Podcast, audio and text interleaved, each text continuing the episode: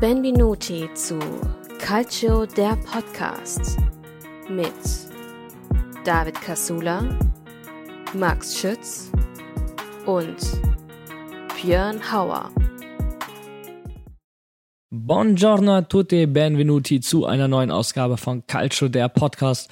Mit dabei wieder das magische Dreieck aus Max Schütz, Björn Hauer und meiner Wenigkeit David Casula. Buonasera ragazzi, come state? Bene, bene, grazie. Buonasera, meine Lieben. Magisches Dreieck, sogar besser als Messi, Neymar und hier. Besser als Barzali, Bonucci, Chiellini. Ja, für die Österreicher sage ich jetzt noch Ivica Lastic, so, Hannes Reinmeier und, und Mario Haas. Das war die, das waren die Sturm wenn Opa fertig ist mit seiner der 90er Jahre, die Europa gerockt haben damals. Opa Björns Geschichten. Sogar gegen Inter damals. Oh, okay. Äh, ich weiß nicht, was es ist, aber ich habe das Gefühl, dass wir heute etwas länger quatschen werden müssen. Wobei, was heißt müssen, dürfen natürlich. Ähm, denn dank der patzenden Konkurrenz aus Turin darf Inter sich bereits Ende Februar mit mehr als einer Hand am Scudetto wehen. Daniele de Rossis Römer machen weiterhin Spaß, so wie das Lombardei-Derby zwischen dem AC Monza und dem AC Milan. Außerdem dreht sich das Trainerkarussell in Neapel schneller, als Antonio Conte sich über ein Restaurantmenü beschweren könnte. Und auch die Verabschiedung einer ganz großen Legende wird seine Zeit heute bei uns bekommen. Starten wir also direkt rein in die heutige Episode. Andiamo. Inter mit einer Hand am zweiten Stern, würde ich mal sagen. Inter Mailand führt die italienische Liga fulminant an, nachdem zuletzt äh, der letzte echte Konkurrent in Form von Juventus Turin immer wieder patzte, beträgt der Vorsprung der Nerazzurri aktuell neun Punkte. Dabei hat man sogar noch ein Nachholspiel in der Hinterhand. Ist dies bereits die Entscheidung um den Scudetto? Das ist die Frage. Äh, ihr beide seid Interisti, äh, wie Hörer unseres Podcasts, glaube ich, mittlerweile wissen.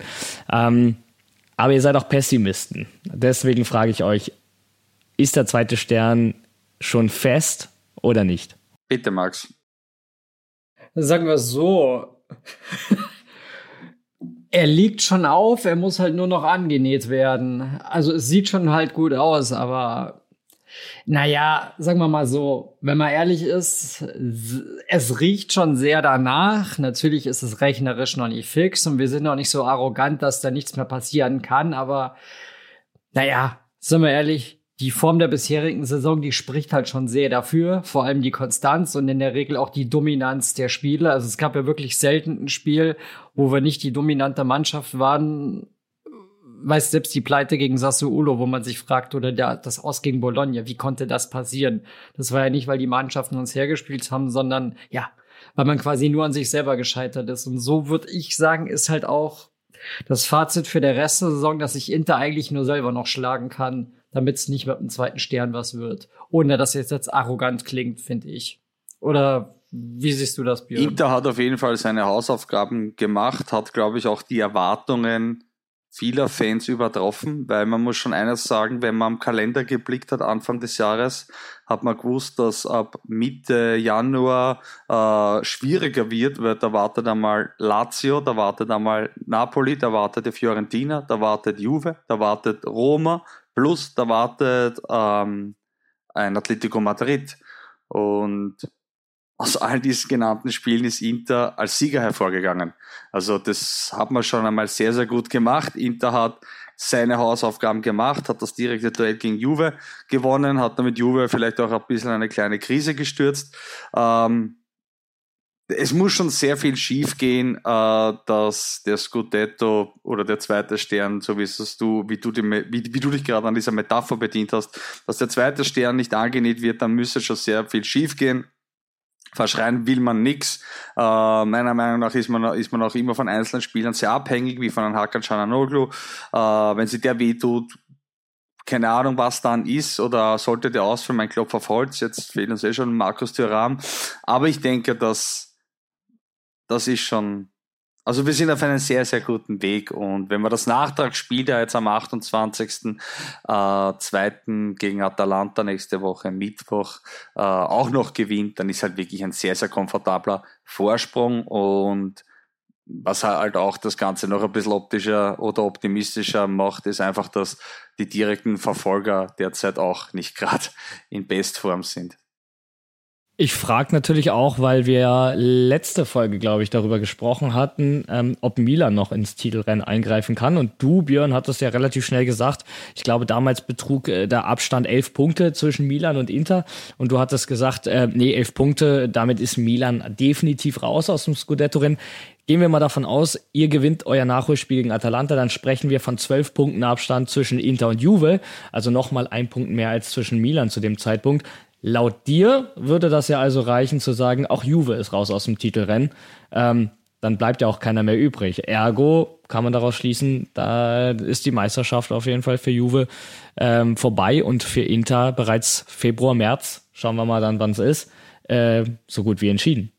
Ja, also wie gesagt, wenn da nichts Krasses passiert, wenn sich dann nicht irgendwelche äh, krassen Spielmacher äh, verletzen, wie gesagt, für mich ist Hakan äh, der Dreh- und Angelpunkt von dem Team aktuell, ähm, dann, dann wird da auch nichts mehr großartig anbrennen. Sagen wir so, es, es müsste schon sehr viel passieren, dass, dass Inter das nochmal aus der Hand gibt.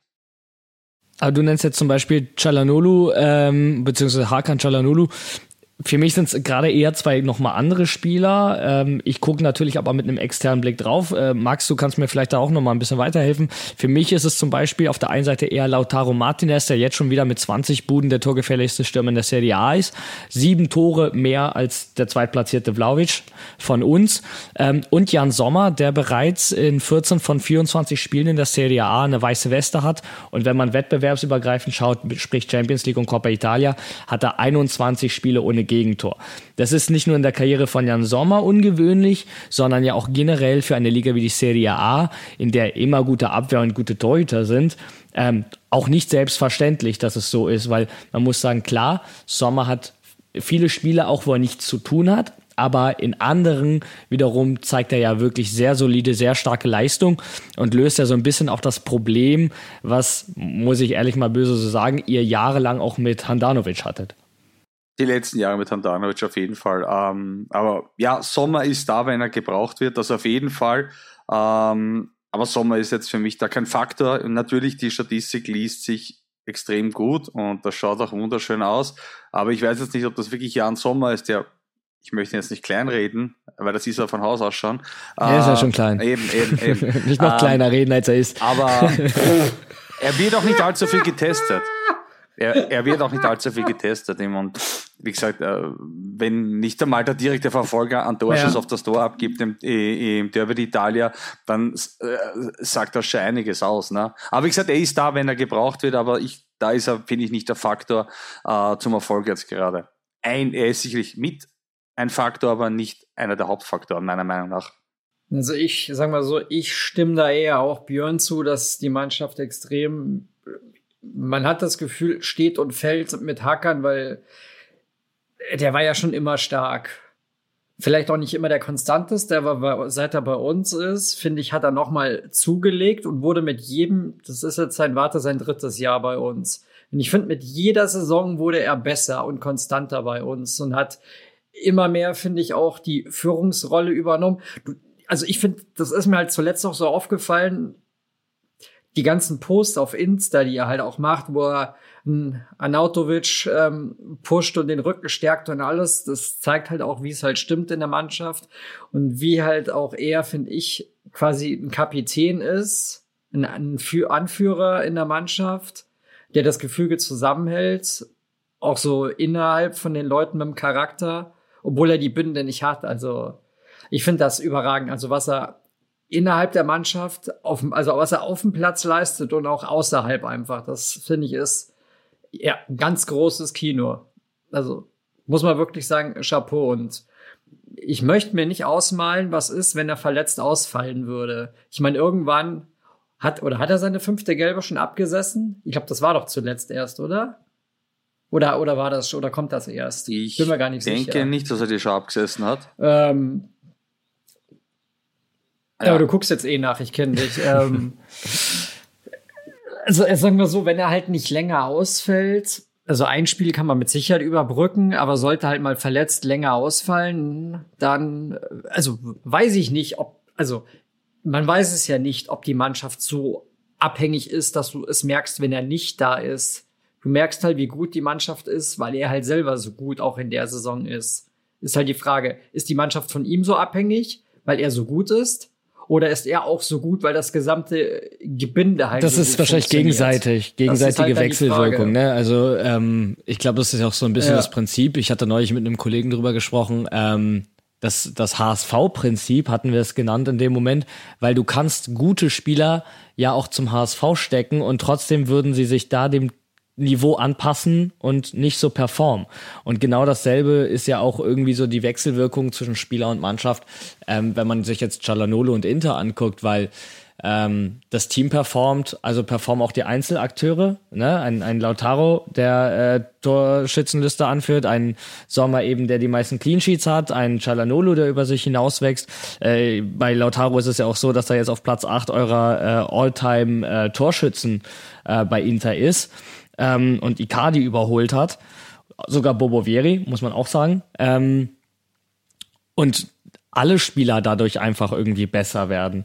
Also äh, ich weiß, ihr schimpft ja auch gerne viel über Insagi, aber das hat natürlich auch mit ihm zu tun. Und wenn man sich auch mal anguckt, wie ihr unter Insagi Fußball spielt, was ihr die letzten Jahre unter ihm erreicht hat, ähm, letztes Jahr auch Champions League Finale, dieses Jahr auch noch in der Champions League mit dabei, werden wir auch später noch mal drauf eingehen.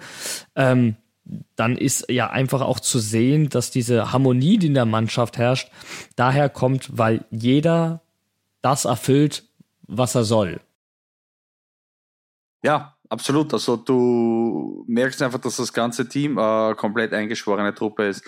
Äh, wenn man das Ganze auch ein bisschen auf Social Media verfolgt, wie sich die Spieler da gegenseitig extrem pushen, teilweise auch necken natürlich, ähm, aber da wird sogar ein Klassen eingezogen, der spielerisch am Platz überhaupt keine Rolle eigentlich spielt die Saison, aber auch der also du merkst einfach, dass da wirklich das gesamte Team äh, ähm, eine eingeschworene Truppe ist. Und zum Beispiel ähm, nachdem Anatovic gestern den entscheidenden Treffer für Inter gegen Atletico gemacht hat, hat heute Hakan einen Post abgegeben, der sinngemäß so gelautet hat, keiner weiß, äh, wie sehr du es willst, wie sehr du schwitzt, äh, wie sehr du kämpfst, äh, quasi um deine Ziele zu erreichen. Und hat sich quasi via Social Media bei Anatovic bedankt. Und die ganze Truppe ist einfach extrem eingeschworen und da hat sicherlich auch ein Sagi maßgeblich Anteil daran, ja wie du auch bereits ja gesagt hast, ähm, so ein bisschen ja jetzt die Zeit der Entscheidung auch für euch gewesen, aufgrund der Gegner, die einfach kamen. Zuletzt hast du ja auch genannt,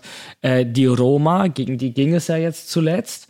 Ähm, auch in dessen Vorfeld haben wir darüber gesprochen, dass es bei der Roma ja sehr gut läuft. Möchte ich auch gleich nochmal drauf eingehen, aber erstmal auf das Spiel zwischen der Roma und euch im Stadio Olimpico. Ähm, muss man sagen, äh, da wurde nicht nur Daniele De Rossi das erste Mal so richtig auf die Probe gestellt, ne? davor ging es ja eher gegen kleinere, leichtere Gegner, sondern auch äh, Schiedsrichter Marco Guida in meinen Augen. Ähm, und natürlich war die Rückkehr von Romelu Lukaku nach seinem Wechsel zur Roma im Sommer so ein bisschen Thema. Ähm, bevor ich auf eine Schiedsrichteraktion eingehen möchte, ähm, möchte ich euch fragen zu Lukaku, der ja nicht mehr das beste Standing bei euch hat, nachdem was er im Sommer abgezogen hat. Ähm, hat es euch überhaupt interessiert, dass es jetzt gegen ihn ging? War da so ein bisschen mit dabei, äh, jetzt erst recht nochmal gegen ihn gewinnen, um ihm zu zeigen, was er verloren hat? Oder ist mittlerweile abgeschlossen und ja, Lukaku spielt jetzt bei der Roma und äh, ist auch egal? Also. Mai, also Klar ist es irgendwie ein, The also an sich klar wird es von den Medien als Thema hochgepusht, aber ja, ich finde jetzt groß hat das bei uns jetzt irgendwie keinen mehr gejuckt, weil man kann eigentlich ja wirklich, muss man so sagen, eigentlich nur Mitleid mit ihm haben, wie er sich aufhört und wie er sich alle möglichen Sachen halt verbaut hat in den letzten Jahren. Und deswegen, ja, mei, soll er machen, was er meint, was er machen muss. Und er, er wird ja sehen, was richtig und falsch ist. Und er sieht es ja vielleicht auch schon. Deswegen, ja, pff, mei. Er ist ja eh kein Faktor. Also vielleicht bei der Roma ein bisschen, aber naja. Das, was immer so schön ist, gibt es ein gutes Beispiel, ähm, was da unser Bernhard von unserem Inter-Fanclub immer sagt, dass Inter aus Stürmern Weltklasse-Stürmer macht und sobald sie gehen, fallen sie halt meistens. Und das ist ja bei ihm auch wieder so ein, gutes Beispiel halt einfach. Deswegen. Und mehr braucht man eigentlich, finde ich, dazu gar nicht sagen. Finde ich jetzt. Oder hast du noch irgendwas zu ergänzen, Björn? Prinzipiell, ähm, Natürlich ist er Schadenfreude dabei, wenn er, weil er hatte gegen Inter wirklich grottenschlechte Spiele abgeliefert. Also das ist ja, das war ja echt genau gar nichts. Ähm, natürlich ist da Schadenfreude dabei, aber es ist jetzt nicht so, dass ich da irgendwie großartig gehypt bin auf das Spiel oder, oder mich das wirklich echauffiert oder berührt. Im Endeffekt, ja, das, was er abgezogen hat, hat sich herausgestellt, dass das ziemliche Kacke war. Ich würde seine Karriere jetzt ehrlich gesagt nicht als äh, so schlecht äh, bezeichnen. Der hat äh, doch das eine oder andere Tor schon in der Liga geschossen. Ähm, von dem her, gut, gegen Inter hat er immer schlecht ausgeschaut, hat auch einen sehr guten Saisonstart gehabt und dann, wo es mit der Roma ein bisschen bergab gegangen ist, natürlich hat er da auch nicht so gut ausgeschaut. Ähm, aber ja, Lukaku ist nicht mehr wirklich oder spielt nicht mehr wirklich eine Rolle. Ich bin gespannt, was nächste Saison passiert. Da gehört er immer nach Chelsea, wo ihn keiner haben will. Ähm, dadurch, dass er jetzt schon. Vielleicht ja dann doch zu Juve. Äh, Bloß nicht. Ja, Bloß nicht. Nein. Schauen wir mal, wo Conte Nein. hingeht. Schauen wir mal, wo, wo Conte hingeht. Ja, dann äh, sehen wir Lukaku vielleicht in der Bundesliga. Äh, auch das ist ein Thema für später. Ähm, ja, also weiß nicht, ich glaube, eure erste Trauerphase war, als er zu Chelsea zurückgekehrt ist. Ähm, und äh, ich glaube, jetzt der zweite Wechsel weg von euch hat euch dann, glaube ich, deutlich weniger tangiert als, als noch der erste. Ja, aber die erste Trauerphase haben wir sich, da haben wir uns die Tränen mit 113 Millionen Euro weggewischt. Also das muss man schon auch sagen. Also die, die Tränen, also es war genug Papier da, dass die Tränen getrocknet sind. Nicht schlecht. Ähm, genau, anderes Thema, selbes Spiel. Äh, Schiedsrichter Marco Guida war direkt beim 1 0 durch Acerbi ähm, gefordert, weil auch der VAR das Tor überprüfen musste. Frage war, ähm, steht Tyram, der ja im passiven Abseits stand, äh, im Sichtfeld des Torhüters, beziehungsweise er stand ja direkt neben ihn, hat er ihn dadurch behindert. Ähm, und für mich ist es in meinen Augen eine, eine Behinderung des Torhüters, kannst du definitiv so auslegen, vor allem wenn man mal anguckt, was sonst in der Serie A für äh, da gepfiffen wird. Ich erinnere mich immer an das Beispiel ähm, von, von uns, ich glaube Käser war das, der stand zwei Meter schräg links vom Torhüter, hatte nichts mit Schuss oder Sichtfeld zu tun und das Tor wurde trotzdem wegen Sichtbehinderung des Torhüters aberkannt. Ähm, und ich vergleiche das automatisch mit so einer Aktion, die in meinen Augen viel, viel mehr Sichtbehinderung oder Stören des Torhüters ist ähm, als das, was wir damals gemacht hatten. Ergo erwarte ich dann auch, und das kritisieren wir ja immer wieder an der CDA, an den Schiedsrichtern, diese Inkonstant der, der Regelauslegung. Wenn so etwas dann eben nicht zurückgepfiffen wird, in dem Fall ja bei uns damals schon, bei euch jetzt nicht, ähm, nur auf das Tor bezogen, Sagst du, war glücklich, kann man auch anders entscheiden oder ist das klar für dich, dass Tyram den Torhüter nicht behindert und alles bestens ist? Also prinzipiell äh, die einzigen Leute, die sich da wirklich echauffieren, ist die Juve-Bubble. Das muss man schon so sagen. Ich gehe da mit Daniela De Rossi, der nach dem Spiel klipp und klar gesagt hat, das Tor ist regulär. Und wenn das der Roma-Trainer sagt, dann glaube ich, brauchen wir gar nicht mehr drüber reden. Und Gut, hat Allegri bei uns auch gesagt. Das ist halt, du willst mit der Presse dann auch nicht ein Fass aufmachen, gerade wenn du neu bei einem Club bist wie De Rossi.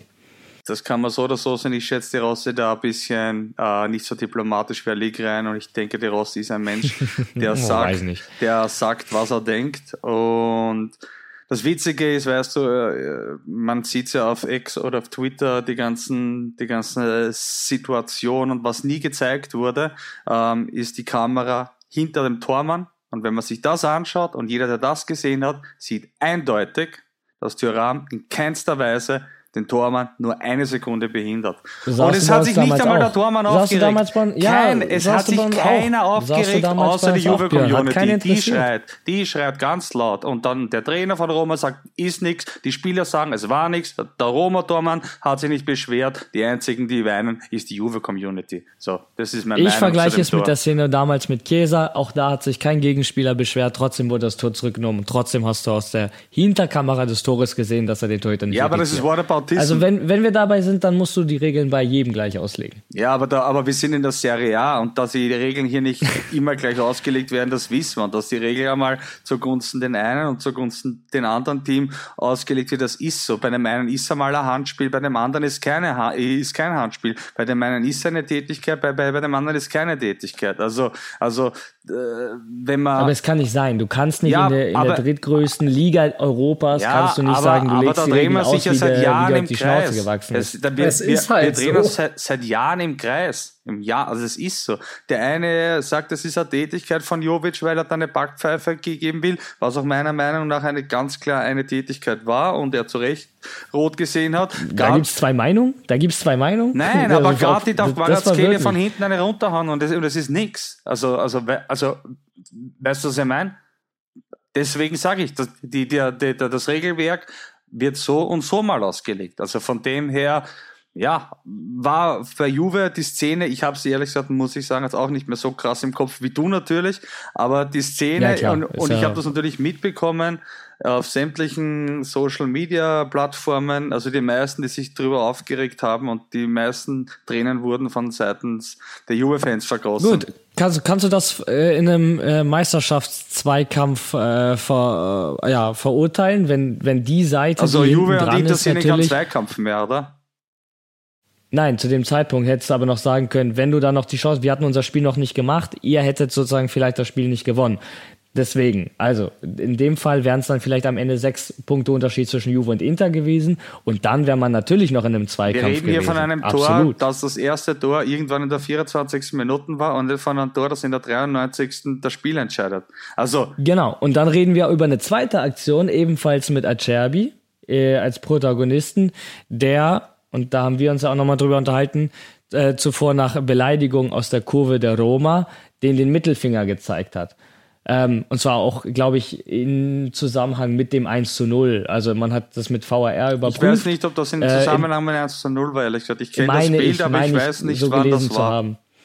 Ich meine weiß ich so nicht, ob gelesen das zu haben, dass nachher, er nach im- dem Match im war oder so, ich weiß nicht. Nein, meine ich gelesen zu haben, dass es in dem Zeitpunkt, wo es vom VAR überprüft wurde, zu den Chören der Roma-Fans kam. Als das Tor gegeben wurde, war seine Reaktion als Jubel mit eben dann äh, den Mittelfinger in die Kurve der Roma zu zeigen. Soweit äh, ich das mitbekommen habe. Also ein, ein ähm, Aktion-Reaktionsspiel zwischen Kurve und, ähm, und äh, Acerbi. Und wir brauchen uns gar nicht darüber streiten, dass was aus der Roma-Kurve äh, gegen Acerbi kommt, ähm, natürlich auch noch zusätzlich mit seiner Lazio-Vergangenheit, ähm, völlig inakzeptabel ist. Auf der anderen Seite kriegst du als Spieler in der Regel für einen Mittelfingerzeig die rote Karte, wenn du, egal ob du die einem Fan oder einem, einem äh, Mitspieler, einem Gegenspieler, wem auch immer zeigst, ist das rot, wurde von keinem Schiedsrichter gesehen, wurde auch vom VAR nicht gesehen, das kam erst nach dem Spiel raus, weil es Fotos davon gibt und gab. Ähm, und hat natürlich, wenn ein Spieler nicht des Feldes verwiesen wird, auch Auswirkungen auf den Rest der Partie gehabt, ne? Weil ihr spielt dann ja weiter mit elf Mann Ist jetzt und eh- das Ergebnis kommt dann so zustande. auf dem Thema aufhängen? Also sorry, das ist Nein. lächerlich. Nein, es ist lächerlich. Nein, ich- es ich ist möchte- ich lächerlich. möchte und ich, wünsch, und ich hätte mir wissen. gewünscht, dass er Cherby beide, beide Mittelfinger der Kurve zeigt. Nicht nur einen. Beide. Und ich habe keine Ahnung, ob, ob das nach einem Tor war, aber einen Spieler den Tod zu wünschen. Und selbst wenn der Schiedsrichter das gesehen hat, selbst wenn er es gesehen hat, dann bin ich dankbar, dass er an seine Menschlichkeit appelliert und solchen Missgeburten den Mittelfinger zeigt. Weil einem Menschen Wie gesagt, den, den Tod zu wünschen ist reden. unter aller Sau. Und vielleicht um Ja, so ein Spiel zu zu entscheiden. reden. Aber fix nicht. Alles richtig gemacht. Er, er, Acerbi wird jetzt mit einer Geldstrafe belegt, alles richtig gemacht. Das ist wieder nur Juve-Geheule. Es tut mir leid. Es tut mir leid. Ich frage, ich, ich frage gerade nur danach, äh, wie ihr die Szene gesehen habt. Ähm, hat alles völlig richtig unabhängig, ob jetzt, wie gesagt, völlig unabhängig, ob Interspieler oder nicht. Und das, was aus der Roma-Kurve kam, glaube ich, ähm, steht außer Frage, äh, dass das äh, auch das eine Strafe nach sich ziehen muss. Ähm, Geldstrafe oder leere Kurve? Gab es eigentlich eine Strafe ich- für genau, die das wäre jetzt meine Frage. Gab es eigentlich eine Strafe Aktuell für die noch nicht. Was wäre denn eure, ähm, euer Wunsch? Geldstrafe oder eine komplett leere Kurve? Eine komplett leere Kurve. Eine Geldstrafe interessiert die Trotteln doch nicht. Und zwar das, für- das interessiert einen Primaten, der einen anderen Menschen Für- den Tod weiß ich wünscht. nicht. Den Kommt die interessiert doch an, keine, glaub keine ich, ist doch Verein- scheißegal. Hallo, da, hallo da, da teilen sich 30 Leute ein Hirn in dieser Kurve, okay? Beziehungsweise die, die Leute, die, die einem Menschen den Tod wünschen, der den Krebs besiegt hat, die sowas rufen, die haben sowieso zwei Gehirnzellen. Und denen ist das doch piep egal, ob der Verein jetzt eine Strafe für ihre Idiotie zahlt. Deswegen die Kurve sperren, gleich einmal, weiß ich nicht, zwei, drei Heimspiele, dass einmal der Primat dass einmal der Primat Mindestens. seinem einzigen Lebensinhalt oder sein Hobby, Menschen zu beleidigen, gleich einmal drei, vier Wochenenden nicht nachgehen kann. Das wäre die korrekte Handlung und nicht der Geldstrafe. Natürlich musst du den Verein irgendwie auch belangen, aber das ist doch den Idioten in der Kurve egal. Genau, natürlich wäre das den, den aus der Kurve egal, ganz kurz, Max, aber ähm, du versuchst ja mit einer ja. Geldstrafe, weißt du ja immer, wenn Fans Mist bauen und es geht die Geldstrafe an den Verein, ist ja jedem klar, die aus der Kurve die betrifft es nicht, weil sie müssen es nicht zahlen. Das betrifft ja den Verein. Aber wenn du, und das ist ja der Sinn einer Geldstrafe, wenn du die so hoch hängst, dass der Verein wirklich davon getroffen ist, von der Summe, dann fängt der Verein an, intern, sprich im Rahmen der Fans, aufzuräumen, damit sowas nicht nochmal passiert und nicht erneut eine Geldstrafe verhängt wird, die dem Verein schon wieder wehtut. Das ist ja der Sinn einer Geldstrafe, die du an den Verein für das Fehlverhalten von Fans gibst. Also wenn man der Roma eine Geldstrafe gibt, die so hoch ist, dass man intern sagt, ach du Scheiße, wir müssen irgendwas in der Kurve verändern, weil wir können uns nicht schon wieder so eine Geldstrafe leisten damit zwingst du den Verein ja immer zur Handlung. Ja, aber diese das Geldstrafen, ja die da können wir jetzt über die Höhen diskutieren, die sind doch lächerlich. Ich kann mich erinnern, als AC Milan bei ihrem Meistertitel nichts anderes so tun gehabt hat, als Hakan Cananoglu, die Spieler, die Spieler von AC Milan, als Hakan zu beleidigen bei ihrer eigenen Meisterfeier. Die wurden mit Geldstrafen zwischen 5.000 und 10.000 Euro be, be, äh, äh, belastet. Was ist denn das? Und das als Spieler. Also, come on. Das ist Quatsch. Das, ja, aber das ist keine Summe, die irgendwen leider, muss man ja traurigerweise sagen, für uns ist es vielleicht ein Unterschied in der Lebensqualität, so eine Summe. Für die, ja, natürlich nichts. Also, das geben die morgens beim Bäcker aus. Ne. Oh, da muss ich in der Bäckerei in Italien Max, Max du hast doch schon eine hier in Deutschland. Standort, ehrlich, ey. ja. Nee, was ich noch sagen wollte, ich habe da, witzigerweise, ich rede ja weiß Gott selten mit meiner Frau über Fußball, aber mit der Nummer von Acerbi, mit dem Todwünschen, habe ich mit ihr drüber geredet und ich habe zu ihr gesagt, was findest du schlimmer? Also auf den Fußball bezogen oder grundsätzlich, wenn dir jemand, wenn Fans einem anderen Spieler den Tod wünschen oder ob er wie Lukaku bei Juve rassistisch beleidigt wird. Was findest du schlimmer?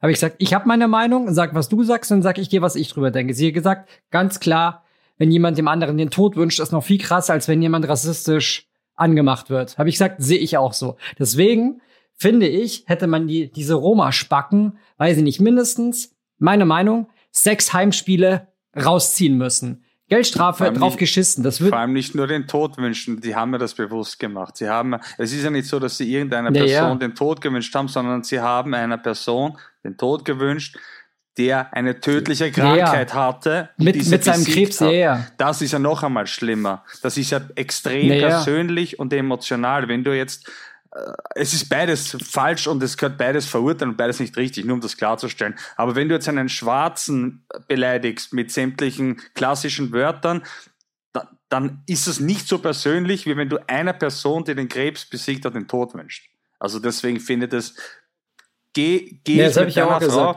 äh, äh, finde ich auch schlimmer. Gehört sie beides nicht? Das muss hatten wir damals, hatten wir damals bei ja, Juve, äh, bei den äh, Beleidigungen gegen Lukaku, ähm, da war es eine Geldstrafe ähm, und man hatte ja auch relativ schnell die Verantwortlichen damals identifizieren ja, können, die dann ja alle auch im Stadion Bann bekommen haben. Aber glaub, hatten wir auch eine es, leere es Kurve? War, es, nein, das nicht, aber es war eine Handvoll Bauernopfer, die dann quasi äh, äh, gefunden wurden ob die vier, fünf Leute so laut schreien können, dass das Lukaku hört, weil es waren echt es waren, drei, viele. Es waren, es waren damals über 30, die man auf jeden Fall Stadionverbote äh, Ich weiß, es waren aber lächerlich wenig auf jeden Fall, aber ist ja wurscht. Es ist, es ist ja, aber du sagst es ja gerade selber, es sind ja meistens, sind es halt eine halb, äh, sind es halt so eine Handvoll Leute, die diese Scheiße eben rufen. Also, ja, aber in dem Fall nicht, ähm, weil das hast du durch Stadion gehört. Und die 30 Leute, und vor allem noch einmal, also das Rom-Stadion, da sitzt die Kurve schon sehr weit hinten, weil da ist noch eine Laufbahn dazwischen. ja. Also das waren schon ein paar mehr Idioten. Ich habe nur gesagt, die teilen sich ein Hirn. Also ja. Okay. Ähm, ja, wie gesagt, also darüber brauchen wir gar nicht sprechen. Mich hat einfach nur einmal eure Sichtweise, weil ähm, ihr als Interisti natürlich auch noch mal mehr an dem Schicksal von Acerbi dran wart, äh, interessiert, wie ihr das äh, gesehen habt und würde sagen, wir kommen auch jetzt wieder zum sportlichen Teil. Ähm, die Roma hat zwar verloren gegen euch, aber trotzdem ein ordentliches Spiel gezeigt, ähm, ist auch in Führung gegangen zur Halbzeit mit 2 zu 1, ähm, hat sich nicht versteckt, bereits nach 60 Sekunden auch den ersten gefährlichen Abschluss gehabt. Ähm, auch sehr stark pariert von Jan Sommer, muss man da sagen.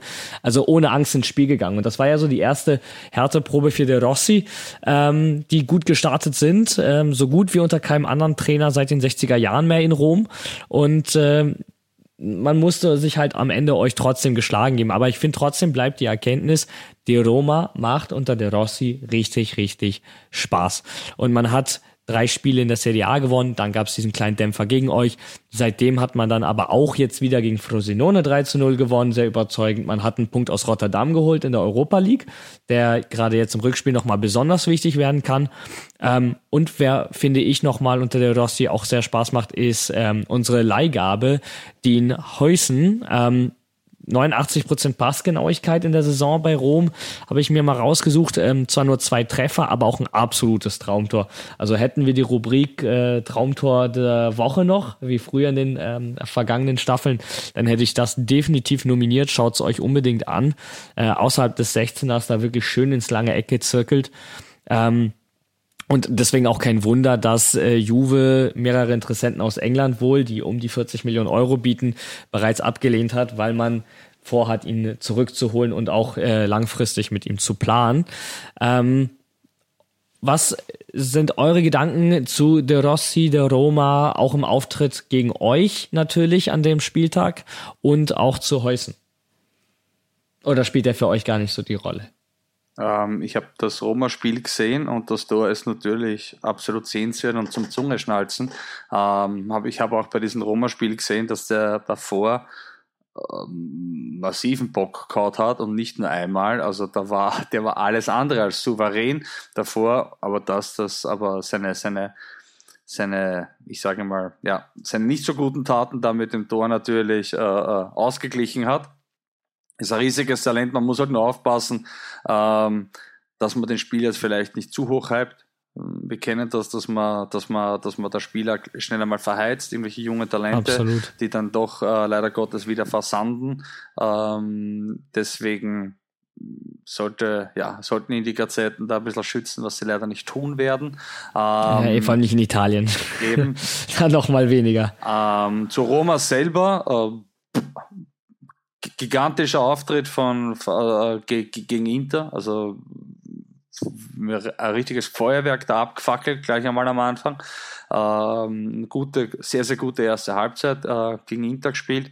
Zweite Halbzeit hat es dann nicht mehr gereicht, aber Fakt ist, dass die Roma einen sehr schönen Fußball spielt, einen sehr attraktiven Fußball spielt und wenn sie das Ganze so beibehalten, dann wünsche ich mir und hoffe auch, dass wir einen Daniele De Rossi äh, nächste Saison noch auf der Trainerbank sehen. Das ist ein Spieler, den ich als, als Interista immer sehr mögen habe. Ich habe den Spieler endgeil gefunden. Ich habe ihn in der Nationale immer gefeiert und ich mag seine Emotion am Rand, der ja auch Dean Heusen äh, irgendwie, weiß ich nicht, äh, eine, eine Backpfeife geben wollte oder, oder irgendwie so, weil er ja diesen diesen Finger-Move gemacht hat gegenüber den Frosinone-Fans, nachdem sie ihn ausgebuht haben.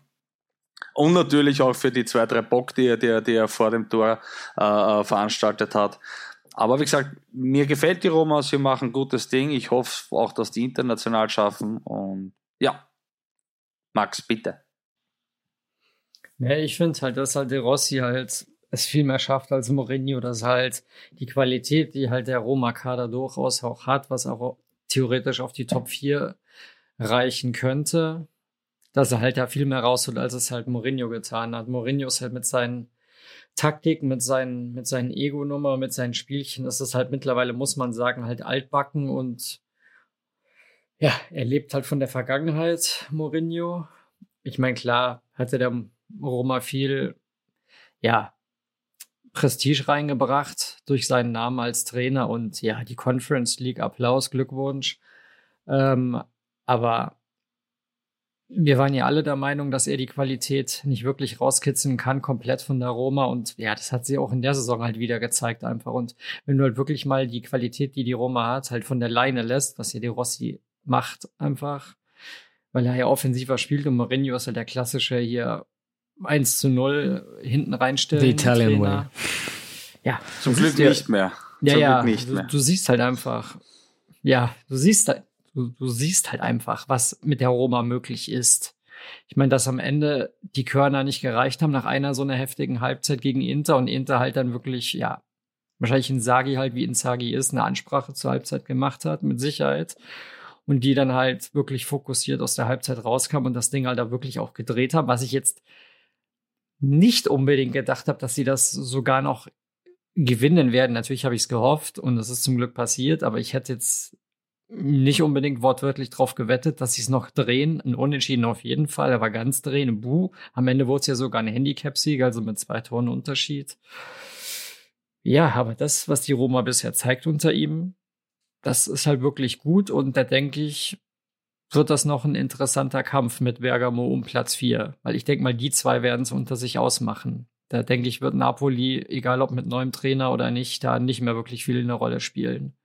Und gegen Feyenoord, denke ich, sollte das auch zu Hause reichen. Und vielleicht holt De Rossi das, was Mourinho letztes Jahr nicht geschafft hat im Finale. Ich würde es ihnen auf jeden Fall gönnen. Und zu De Rossi, ja, Björn und ich sind ja relativ halbwegs gleich alt und für mich war De Rossi auch immer so ein, so ein, so ein Klassikerspieler in der Serie A, als ich halt ein Jugendlicher war, so ein Spieler, wo ich mir denke, boah, geil, findest du bewundernswert, würdest du gern bei Inter sehen, aber verständlich, dass der an der Roma hängt, was ja auch einfach ein cooler Charakterschachzug ist, dass er halt wirklich nur dann einmal gegangen ist und das zu den Boca Juniors, weil er halt sagt, da willst du halt einmal spielen und in Südamerika ist mein Lieblingsclub halt einfach Boca Juniors. Das fand ich halt auch cool.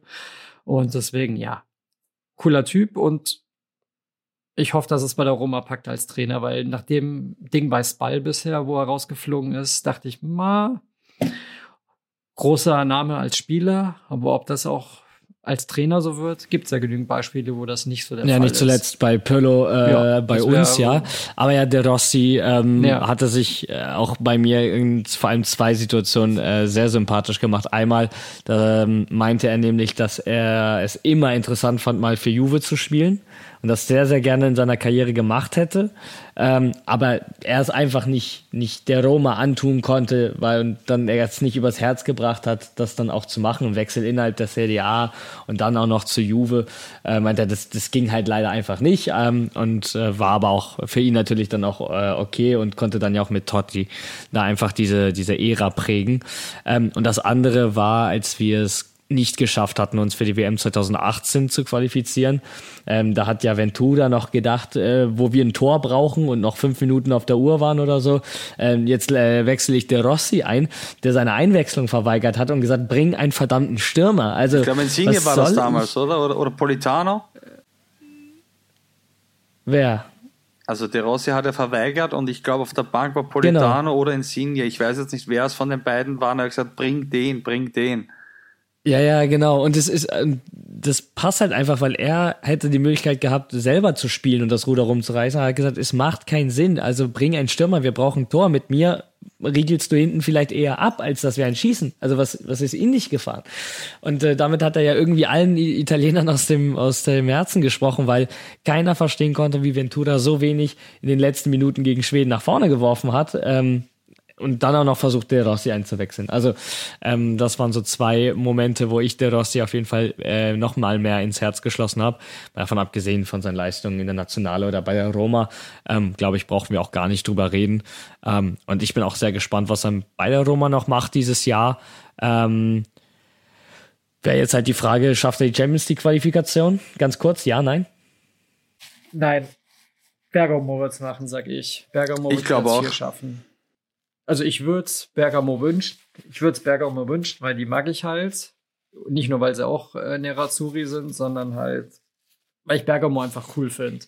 Weiß nicht, das ist so von den, so, so ein kleinerer Club einfach, der, der in den letzten Jahren halt in der Regel oft schafft, die Großen zu ärgern. Deswegen, ich würde es denen gönnen, auch wenn die Roma quasi der größere Club ist. Die Leistung spricht halt auch eher für die für Bergamo ja, als für also, die Roma. Mh, mm, Atalanta die letzten fünf Spiele ungeschlagen in der Liga, die machen schon einen sehr, sehr guten Job. Ähm, man muss sagen, die sind ähm, ja eigentlich haben den Platz vier, sind Punkte gleich mit Bologna. Aktuell sind vier Punkte vor der Roma, aber haben noch ein Rückspiel in der Hand. Das ist zwar gegen Inter, ähm, aber trotzdem. Also ich denke, dass Atalanta auf jeden Fall den vierten Platz halten wird, weil die du musst es auch so sehen, den hat jetzt einfach einmal zum Beispiel ein Lookman gefehlt wegen einem Afrika Cup und trotzdem, und jeder weiß, wie gut Lookman ist und trotzdem haben die einfach die Spiele gewonnen. Also Atalanta ist schon sehr, sehr krass drauf wieder und ich gönn's ihnen auch. Ich, ich würde auch der Roma gönnen, aber ich glaube, dass Atalanta das verteidigen wird. Ich bin auf jeden Fall gespannt. Äh, ich traue es der Roma zu, bin ich ehrlich. Es ist ja auch nicht so knapp. Also es ist ein Zweikampf mit Atalanta am Ende. Äh, Lazio ein bisschen abgeschlagen. Napoli, glaube ich, können Bologna wir, äh, muss halt darauf einigen. Ja, Napoli freut sich, wenn sie die Conference League erreichen. Äh, vielleicht irgendwie mit Glück noch die Europa League.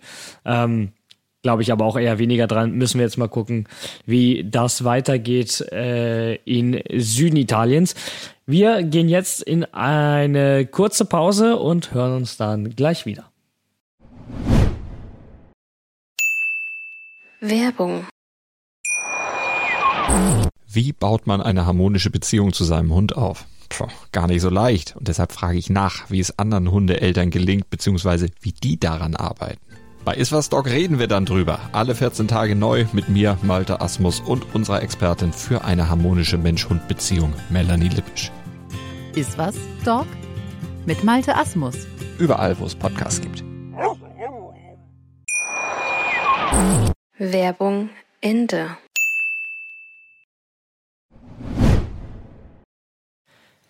Consandro No Party. Das äh, ist so ungefähr meine Überschrift für das folgende Thema, denn seitdem Linksverteidiger Alexandro zurück in der Mannschaft von Max Allegri ist, wird auch direkt wieder auf ihn gesetzt und die gut geölte Maschine der Bianconeri geriet ins Stocken.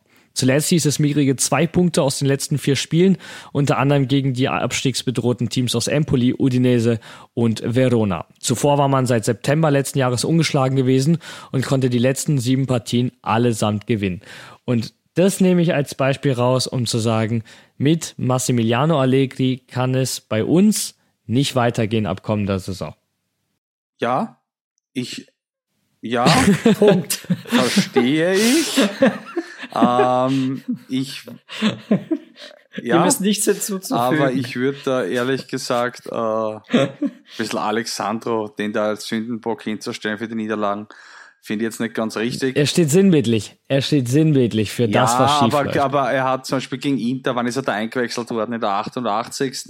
Äh, ich glaube, gegen Udine hat, hat er einen ziemlichen Bock gehabt. Ich glaube, dass das Tor geht auf seine Kappe. Aber auch gegen Verona ist er nur eingewechselt worden. Also Alexandro da jetzt als Sündenbock hinzustellen, da machen sich die Juve-Fans ein bisschen leicht. Ähm, aber Nein, Björn, du verstehst den Punkt nicht. Du verstehst den Punkt nicht. Der Punkt daran ist, weil er exemplarisch für die Spielweise von Allegri steht, für das, was schief läuft und das, was uns daran hindert, gerade auch ja, wieder erfolgreich zu sein. Weil, weil du hast, okay, ich kann auch beide, weil du hast eine funktionierende Mannschaft, die die Ergebnisse einfährt, die du brauchst.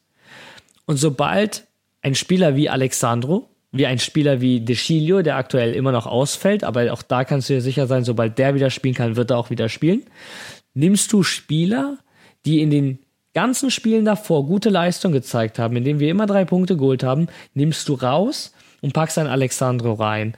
Und das macht auch was mit der Mannschaft drin, weil du auch da mit einem Spieler rotierst, der jetzt gerade erst wiederkommt und der auch schon seit drei Jahren eigentlich überhaupt nicht mehr was in dieser Mannschaft zu suchen hat.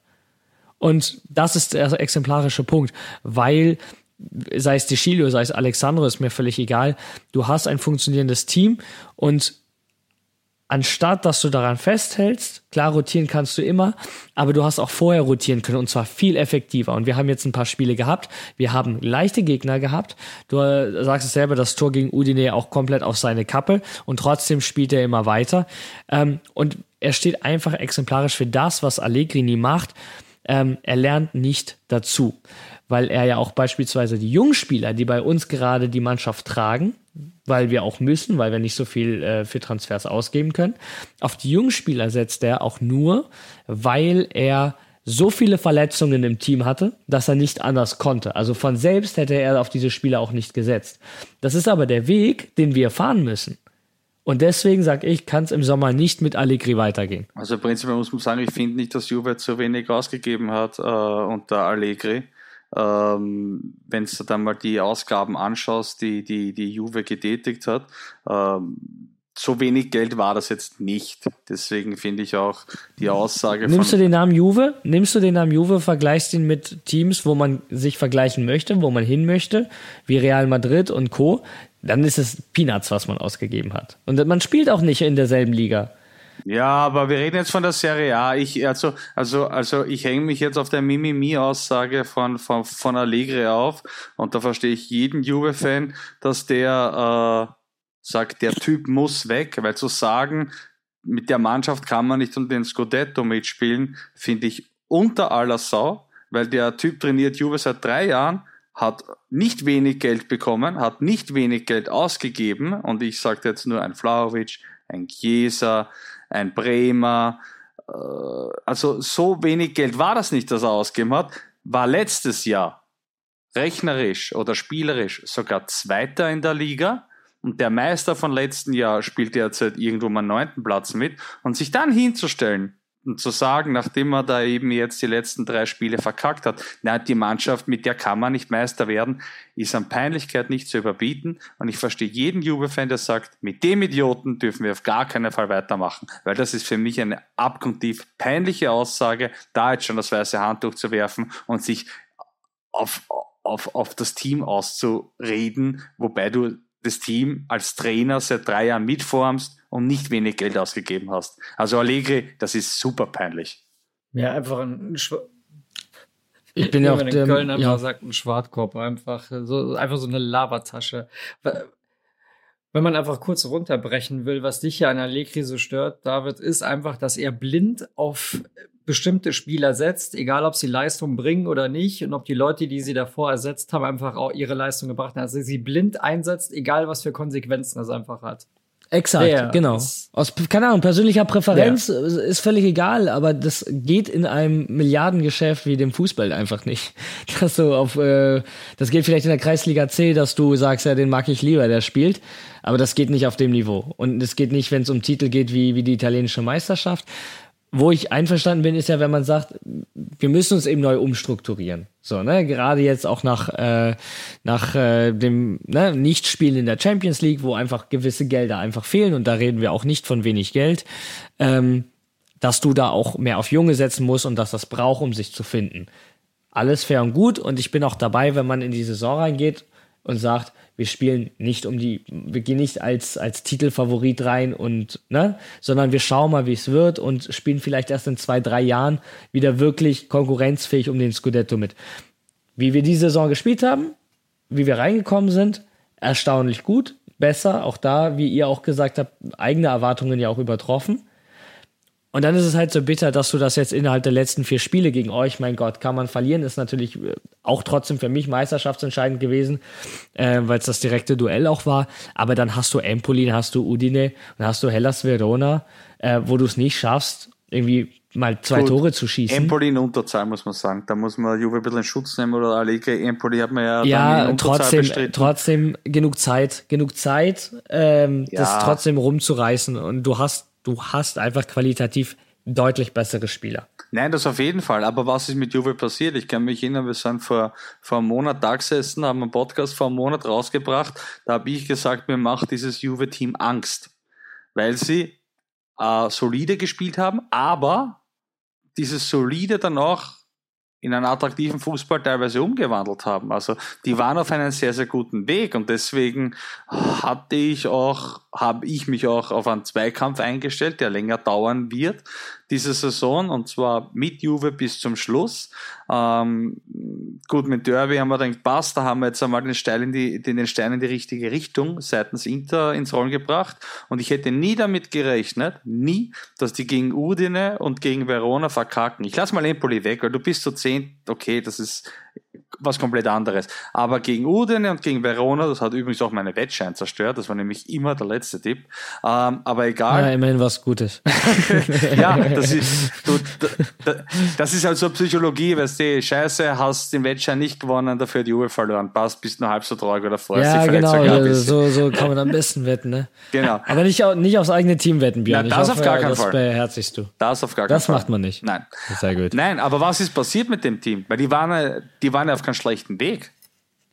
Richtig. Eingeschworene Truppe war ja auch genau das, was dir Sorgen gemacht hat, weil die sich ja genau wie du das, was, was ihr vorhin mit Inter gesagt habt, ne, dieses gegenseitige Pushen, dieses bei jedem Tor wirklich mit zehn Mann, elf Mann da im Kreis zu stehen und zu jubeln. Das war ja diese eingeschworene Gemeinschaft, die, wie gesagt, letzte Niederlage vor dem Spiel gegen euch war im September gegen Sassolo. Also, da war wirklich eine richtige eingeschworene Gemeinschaft. Und dann kommen Spieler, die einfach ewig raus sind, kommen wieder und werden direkt reingenommen und andere Spieler, die monatelang vorher hart gearbeitet haben, gute Spiele gemacht haben, die Punkte eingefahren haben, ausgetauscht. Ich kann es natürlich nicht wissen, weil ich da nicht arbeite, aber das sorgt in einem Team für Unruhe. Und ja, dann stimmen die Ergebnisse nicht mehr. Das kommt dann noch hinzu und dann ist es ein Teufelskreis. Aber Allegri ist doch bekannt dafür, oder Allegri ist doch der Typ, der mit 720 Aufstellungen in einer Saison äh, antritt, der nie mit derselben Aufstellung spielt, der immer Minimum einen Spieler rochiert. Dafür ist ja Allegri bekannt und das hat er ja davor auch gemacht. Das hat er die letzten drei, also die letzten drei Spiele jetzt, hat er davor auch immer wieder rochiert und ich kann mich sogar erinnern, da waren alle verwundert, weil er, glaube ich, drei oder viermal mit derselben Aufstellung ins, in, in, ins Match gegangen ist. Also, das ist ja normal bei Allegri, dass er da immer wieder an irgendeiner Stellschraube dreht. Also deswegen glaube ich jetzt nicht, dass das das Eingeschworene so gebrochen hat. Ne? Ich weiß nicht. Also laut Tuttosport gibt es aktuell nur sieben Juve-Spieler, die äh, fest im Sattel sitzen. Das sind Bremer, Danilo als Kapitän logischerweise, mit dem hatte man ja auch gerade verlängert, Neuzugang Jallo, ähm, Locatelli, Fagioli, Cambiaso und Yildiz. Das sind die einzigen Spieler, die bei Juve untouchable sind. Äh, Heusen, mit dem wird auch geplant. Ähm, ich habe heute gelesen, dass nur, nur Cambiaso der einzige Fixe ist. Ich weiß. ja, Cambiaso auf ja. jeden Fall, denn äh, den hast du und ich in meiner Liste. Also der, der wird auf jeden Fall bleiben. Ähm, genau, aber Chiesa sehe ich als extrem wichtigen Baustein. Ähm, hat momentan dasselbe Problem wie Alessandro Del Piero bei uns Ende der 90er Jahre, wo er wirklich zwei Jahre hatte, äh, in dem er dauerverletzt war. Ähm, und sich davon erholen muss. Und die Frage war, wird Juve mit dem weitermachen? Einfach, ne? Wenn du zwei Jahre immer wieder verletzt bist, nach einer langen Verletzung, ähm, dann steht das immer in Frage. Und am Ende hat es sich ja ausgezahlt. Ne? Del Piero als Vereinslegende spricht für sich. Und ich glaube, Chiesa hat das Potenzial, das ähnlich zu schaffen. Frage ist, ne? Juve will mit ihm verlängern. Chiesa wartet, Chiesa ist verletzt, Juve ist auch nicht bereit, äh, ihm jeden Wunsch zu erfüllen, was finanziell angeht. Und genug Interessenten gibt es noch. Deswegen bin ich ein bisschen nervös darüber, weil ich schon glaube, dass er eine Ära in dem Verein prägen kann, wie ein Marquisio, wie ein Del Piero. Ähm, und hoffe halt einfach, dass er bleibt, weil in meinen Augen, wenn du dir den aktuell, die aktuelle Juve-Mannschaft anguckst, ist er für mich der einzige Star richtig in der Mannschaft. Du hast, klar, du hast einen Rabiot, der hat bei Paris gespielt und ist auch gut und du hast einen Vlaovic, der gut spielt, aber so der einzige, der wirklich konstant Spaß, äh, konstant Spaß macht, ähm, zuzuschauen, der kreative Ideen hat. Ähm, der junge Mann ist, ist auch bereits Europameister, auch dank ihm, nicht nur, weil er einfach im Aufgebot war. Das ist so der einzige Spiel, wo ich sage, das ist ein Aushängeschild für Juve, das du auch nicht einfach gehen lassen darfst. Ja, ist halt die Frage, weißt du, weil bei Dybala war es ja auch so, dass er konstant immer wieder verletzt war, dass du da nie richtig so planen konntest, obwohl er ein Ausnahmespieler Weltklasse ist. Und ich finde, das hat halt so einen leichten Dybala 2.0 Touch bei Chiesa. Das habe ich mir schon öfters gedacht. Und das ist ja nicht das. Aber bei Dybala hatten wir mehr Geduld. Da war er jahrelang verletzt. Ja, immer mal wieder. Ist halt die Frage, weil ist ja nicht so, dass Chiesa jetzt konstant ohne Wehwehchen auskommt. Bei dem ist ja auch so, Vielleicht nicht ganz so krass wie bei die Baller, weil bei die Baller, der kann ja keine drei, vier Spiele am Stück machen oder fünf. Und bei Chiesa ist es halt nicht so, aber auch immer wieder. Ist halt die Frage, ob. Seit des Kreuzbandrisses jedenfalls ja, ja. damals. Also davor war es ja nie ein Problem. Seitdem, jedes Mal, wenn du am Boden liegst, bin ich wie eine besorgte Mama und sag, äh, Federico, steh schnell bitte wieder auf. Du machst mir Angst. Nicht, bleib nicht am Boden ja, liegen. Aber, und genau das ist der springende Punkt. Du musst aus Vereinssicht, wenn da jetzt in England, äh, das, für mich ist das, eigentlich kommt nur England in Frage, wenn da jetzt irgendein englischer Verein kommt, ja, da weiß ich nicht, da ja. 70, 75 Mill am Tisch knallt. Und wie du richtig sagst, du bangst und zitterst jedes Mal, wenn der am Boden liegt. Ich bin ein riesen Käser-Fan, das habe ich schon öfters gesagt. Ich mag den Spieler, ich mag einfach seine Kreativität, ich mag seinen Typ. Ich finde, der hat, ja, geile Grinter, geiler Typ, ich mag den wirklich. Ähm, aber aus Vereinssicht, äh, wenn die Kohle stimmt und Juve braucht die Kohle, ähm, deine Spieler vielleicht unter Anführungszeichen abzugeben für ein schönes Sümmchen, der dir sowieso immer ein bisschen Sorgen bereitet, weißt du, das ist halt, ist halt, äh, ja, ist halt ein schwieriges Thema, das Ganze. Ähm, aber ich verstehe deine Sicht und deine Einstellung, dass du meinst, du brauchst ein, äh, einen Chiesa als Baustein für, für, ein, für, ein, für ein Fundament äh, für Juventus für die nächsten Jahre, einfach auch, ja, weil, er, weil er ein Typ ist, ne? weil, er, weil, er, weil, er, weil er, einfach weil er ein Typ ist und über sein Aushängeschild. Ne? Aber wie gesagt, und weil er Juventino ist, das passt halt einfach auch nochmal dazu. Das ist das, was du brauchst. Gerade wo, ich habe die Namen vorgelesen, mit denen man nächstes Jahr plant. Das sind alles blutjunge Spieler. Ähm, da brauchst du einen, der irgendwo diese, diese, ähm, diesen Juve-Lifestyle auch in sich trägt von Natur aus, einfach weil er schon Fan von diesem Verein ist und das eben kombiniert mit seiner Professionalität. Das ist natürlich das Beste, was du dir da irgendwie vorstellen kannst. Jemand, der die Spieler da auch so ein bisschen mit an den Verein nimmt. Ich habe die ganze Zeit das Foto im Kopf, wo das Juve mehr der Sticker in die Kamera hält. Also schau, weil, weil wenn du jetzt gesagt hast, der ist Juventino. Und ich habe die ganze Zeit, also der, er, er, identifiziert sich und ich habe einfach die ganze Zeit dieses Bild, wo er dieses Juve mehr der Sticker so in die Kamera hält. Ich auch. Äh, die Kinderbilder, die Kinderbilder mit Juve-Trikot sprechen da eine, eine etwas deutlichere Sprache. Ja, Aber klar, wenn du bei Florenz gespielt hast, äh, ähm, deswegen mache ich mir da überhaupt keine Sorgen. Also es, für mich ist Käse einfach äh, ein extrem wichtiger Baustein, weil du kannst nicht nur mit der Mannschaft aus Cambiaso und Yildiz ähm, nächstes Jahr Champions League spielen. Also da gehören eben noch ein paar Kaliber dazu. Ähm, gerade wenn man, wie gesagt, nächstes Jahr eben äh, Champions League spielt, äh, Club WM mitspielt eventuell. Das sind alles so Wettbewerbe, da musst du konkurrenzfähiger sein als aktuell. Und da kannst du nicht dann noch einen Chiesa verlieren. Also wie willst du da nachrüsten? Mit welchem Geld? Deswegen behalt die, die du hast und äh, rüste Stück für Stück nach, anstatt die guten, die du hast, zu verkaufen und ein komplett neues Team, also komplett neues Team zusammenzuwürfeln. Ist halt die Frage, Meine Meinung ist halt dazu. die Frage, wenn sich Käse halt nochmal so krass verletzen sollte irgendwann, ob er dann jemals wieder auf dieses Level halt zurückkommt. Weil ein Beispiel, war das vorgestern? Ja, dieser eine österreichische Stürmer, der früher bei Stuttgart war, bei Wolfsburg. Der hat sich jetzt das dritte, Mal als Kreuz, das dritte Mal als Kreuzband gerissen hat. Da glaube ich, kann es echt sagen, bei dem, der ist was 26, 27, aber nichtsdestotrotz. 26 ist er. Ja, da, da ist Game Over nach dem dritten Kreuzbandriss. Also ich glaube, da wird nicht mehr wirklich viel kommen. Also, dass du ein Leistungsniveau halt bringst. Ich meine, vielleicht für die Nein. österreichische Liga wird es noch reichen, um da gut zu spielen, zweistellig zu treffen, aber für eine der Top 5 Ligen Vielleicht noch für Holland oder Wird so, schwer, leider Gottes. Ja. Wird schwer, wird schwer, ja. Also, ich meine, ich wünsche Käse, weiß Gott nicht, aber du bist halt gebrandmarkt als Spieler, wenn du einmal so eine Verletzung hattest, weil es ist halt einfach auch nur auskuriert. Es ist ja nicht seit jeher komplett zu das Band, sondern es ist halt zugewachsen. Aber ja, gut. Reden wir über was anderes, bevor wir jetzt. Ja, noch, der Körper vergisst nicht, ja, das ja. ist das Problem, klar. Bevor wir es jetzt noch herbeibeschwören und noch dreimal drüber reden. Ja, oh, hör mir auf, hör mir auf. Ja, ganz witzig, ich habe mal gerade nebenbei gegoogelt, ähm, wegen des ähm, Bildes von Chiesa mit dem Sticker. Ähm, und daneben halt gibt es ein Foto von seinem, es müsste Facebook sein, vom Layout her, von äh, 2010, wo Juve 2-1 gegen Florenz gewonnen hat und er drüber schreibt, ja, äh, Fino alla fine, Forza Juve, ähm, schön gegen, gegen ähm, na, die Viola da nicht ganz nett betitelt hat, Godo. Äh, also 2010 schon Juventino gewesen bei dem Sticker, keine Ahnung. Mich würde interessieren, wie so ein Foto zustande kommt.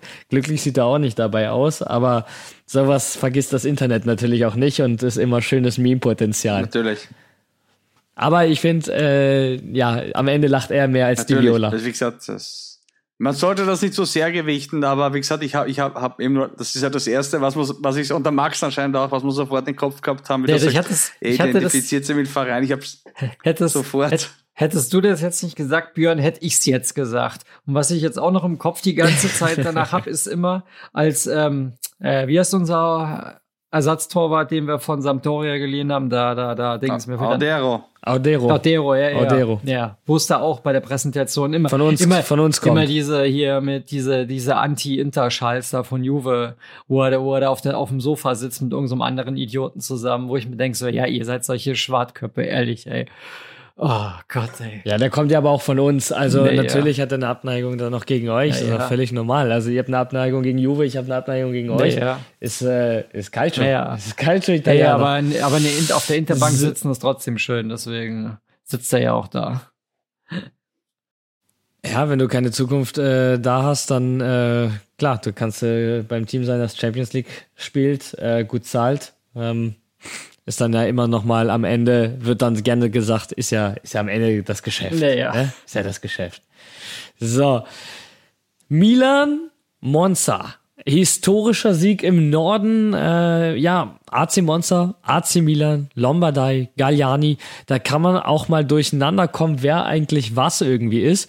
Doch was sich am 25. Spieltag in der kleinen italienischen Stadtgemeinde ereignete, ließ jeden Tifoso staunen. Sechs Tore, ein Elfmeter und ein Platzverweis, was sonst nur ein klassischer Vormittag in der Kreisliga ist, durften wir am Sonntag in Italien bestaunen. Ähm, Milan eigentlich gut drauf. Dann jetzt aber doch vier Tore kassiert gegen Monza. Ähm, auch sehr, sehr spät. Einmal 45. und Nachspielzeit und dann nochmal 90. und Nachspielzeit. Sind das so diese, exakt diese Spiele, die zeigen, warum du eben dieses Jahr nicht Meister werden kannst? Also prinzipiell muss ich mich bei Milan bedanken, weil die haben mir dieses Wochenende dann wirklich versüßt, weil er wirklich äh, dann die komplette Konkurrenz quasi irgendwie federn lassen hat. Ähm, ja, Jovic, ein Temperamenttrottel, darüber braucht man nicht reden. Bei Milan geht das Pioli-Outgeschrei wieder massiv los. Also die viele, viele Milan-Fans meinen ja, Pioli hat die letzten Spiele mit viel Glück gewonnen und nicht mit viel Leistung. Sehe ich nicht ganz so, gegen Napoli vielleicht ein bisschen.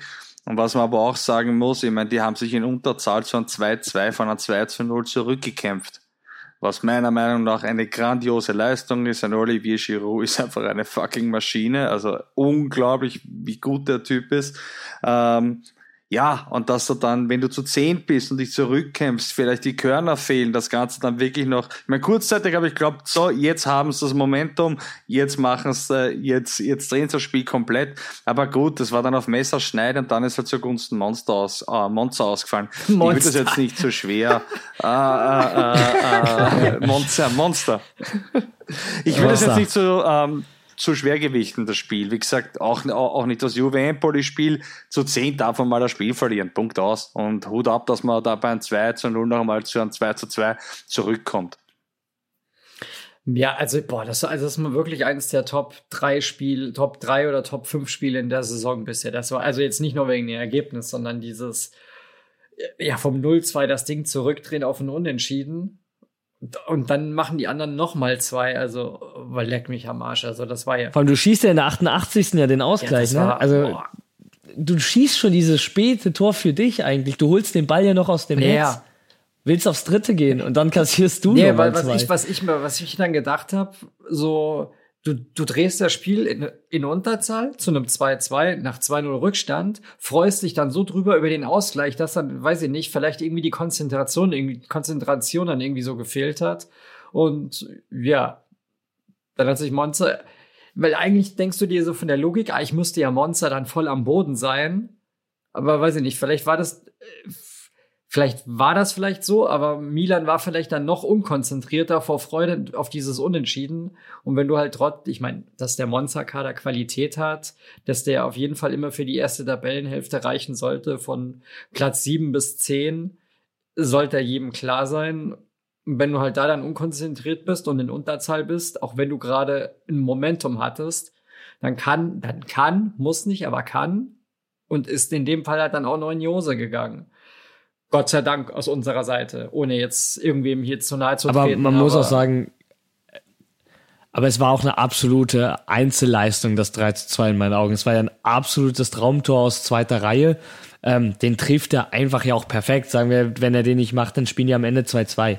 So, er macht ihn, am Ende gewinnt Monza 4-2, weil Milan dann auch stehend K.O. ist nach dem 3-2. Ähm, dann äh, schießt Lorenzo Colombo, der ja ähm, leihweise bei Monza ist, von Milan, hat dann ja auch nicht gejubelt, ähm, schießt dann auch noch das Tor. Das war einfach ein gebrauchter Tag dann für Milan, was halt bitter ist, weil du dich echt stark zurückgekämpft hast. Ich glaube, bevor Jovic die rote Karte gesehen hat, stand schon 2-1. Ähm, aber dann trotzdem noch dieses zweite nachzuholen, auch durch ein sehr, sehr schönes Tor, muss man auch sagen. Auch das fast eine Einzelleistung. Ähm, war dann einfach, ja, wildes Hin und Her. Aber ich finde es halt so bezeichnend, die, die Minuten, wenn du anguckst, wann Manchester die Tore macht, das spricht unfassbar stark für die und sehr viel gegen Milan. Und warum für mich eben das auch so ein Beispiel ist, warum Milan eben nicht dieses Jahr um den Scudetto mitspielt, weil du kassierst in der 45 und in der äh, achtminütigen Nachspielzeit zwei Tore, gehst mit 0-2 auf einmal in die Pause, dann arbeitest du dich wieder rein, das machst du sehr, sehr stark und am Ende kassierst du in der 90. und in der 95. wieder zwei Tore. Und so holst am Ende nirgends drei Punkte und äh, das sind die, die am Ende im Meisterschaftskampf fehlen und die sind Milan dieses Jahr einfach zu häufig passiert und ähm, klar, jetzt mit Jovic, der jetzt auch noch gesperrt ist, gerade bei Tätigkeit können wir von Minimum zwei Spielen ausgehen. Das sind zwei Spiele ähm, nur. Ja, guck mal, dann, dann gehen wir von den zwei Spielen aus. Das wird Milan gerade ähm, ebenfalls nicht zugutekommen. Und deswegen, ja, völlig verrücktes Spiel mit einer völlig verrückten Schlussphase. Aber haben wir auch irgendwie in letzter Zeit häufiger in, in Italien gehabt in den letzten Jahren, dass da wirklich so komplett crazy Spiele waren, wo es wirklich hin und her ging, am Ende auch irgendwie, keine Ahnung, vier, fünf, sechs, sieben Tore gefallen sind. Und das einfach richtig, richtig geil, das äh, sich anzuschauen. Als neutraler Fan natürlich noch mal mehr. Als nicht neutraler äh, Fan habe ich es auch geil gefunden ja, äh, sag ich ja. Wenn nicht, du nicht Milanista bist oder Anti-Milanista, ja. dann äh, bist du ein neutraler Fan. Björn, war es nicht so, dass wir sogar in der letzten Viertelstunde in der Saison, also auf jeden Fall in der Liga, ich glaube sogar in der Champions League, kein einziges Gegentor kassiert haben? War das nicht so? In der letzten Viertelstunde? Da hast du komplett recht. Da hast du komplett recht. Ja, ne, das war doch so. Also also ich, also ja. ohne Scheiße, also ich glaube, das hat bestimmt ein paar Milanista, Milanisti hier so ein paar graue Haare gekostet. Also dieses sich rankämpfen und also ich habe mir das nur so gedacht einfach. Zwischen wenn das bei uns wäre, überleg mal, Alter, du in Unterzahl, du kämpfst dich ran auf ein Unentschieden, freust dich natürlich dann über den Punkt, weil du willst nicht verlieren, denkst dir so, oh, komm, scheiß drauf, nehmen wir das Unentschieden in Unterzahl nach zwei 0 Rückstand und dann verscheißt du es in der Nachspielzeit nochmal. Dieser Gefühlswechsel, boah, ich glaube, ich hätte gekotzt nach dem Spiel, ehrlich. Also wenn ich mir das so vorstelle, boah, ey, ohne Scheiß. Also ich war da, ich war da in Gedanken auf, auf der Couch auch beim, beim, beim, beim AC Milan Club Vienna. Liebe Grüße von mir äh, an euch, weil ich weiß ja, dass sich die immer, na, na jetzt ohne irgendwie, äh, dass ich da jetzt irgendwie den Finger in die Wunde legen will, aber ich weiß, dass sich die immer. Ein kleines bisschen schon, ne? Nein, die Jungs sind echt cool. Ich mag die wirklich. Äh, aber ich weiß, dass sich die immer in einen, in einen, in einen recht coolen Pub in Wien treffen und das Match gemeinsam sehen. Und ich denke mal, wenn es dann schon quasi mit deiner Community hinten bist, Halbzeit, du lässt die Köpfe hängen, dann kämpfst du dich zurück. Also das muss eine Gefühlsachterbahnfahrt für die gewesen sein, die halt dann äh, äh, ja mit einem nicht so guten Ausgang für sie war. Aber ich bin ihnen da nichts neidisch, dass ich da nicht dabei war, weil wir haben schon auch das eine oder andere Interclub Außertreffen gehabt, das dann nicht so zu einem guten Ausgang geführt hat, damals gegen Fiorentina und gegen Lazio. Also ich kenne das. Ich glaube, das hatten wir alle ey, irgendwie schon, oder? Ey. Also bei, bei uns war es ja genauso. Wir hatten ja auch hier unseren Juve Fanclub in Hamburg äh, und haben das Champions League Spiel ähm, gegen Real Madrid geschaut, wo wir die Remontada geschafft haben von 0-3 auf 3-0 im Bernabeu äh, um dann in der Nachspielzeit durch einen Elfmeter und einer roten Karte für Buffon äh, dann doch noch äh, ra direkt rauszufliegen. Das war Und das Benati das, das, das macht so viel mit deinen ja. Emotionen. Ja, ja. Das Es ist- war das, wo ist zu viel, das- das kannst du nicht mitmachen. Draufkupft ist, ja. Das, das, also das ist einfach zu viel für fürs Fan. Ich sag, ich sag nur letztes Jahr, wo Björn wegen der Arbeit in NRW war und mich in Köln besucht haben, wir das Empoli-Spiel da geguckt haben, im, bei, im, hier in dem Laden bei mir um die Ecke und die zu, verloren haben zu Hause, wo Skrin ja die rote Karte gekriegt hat, wo wir äh, hätten schlemmen können wie die Könige und wo jedem von uns das Essen dann gefühlt im Hals schon stecken geblieben ist, wo keiner mehr Bock hatte, ey. Das war, Ah, der Abend war dann sehr schnell vorbei, gell? ja. Ja.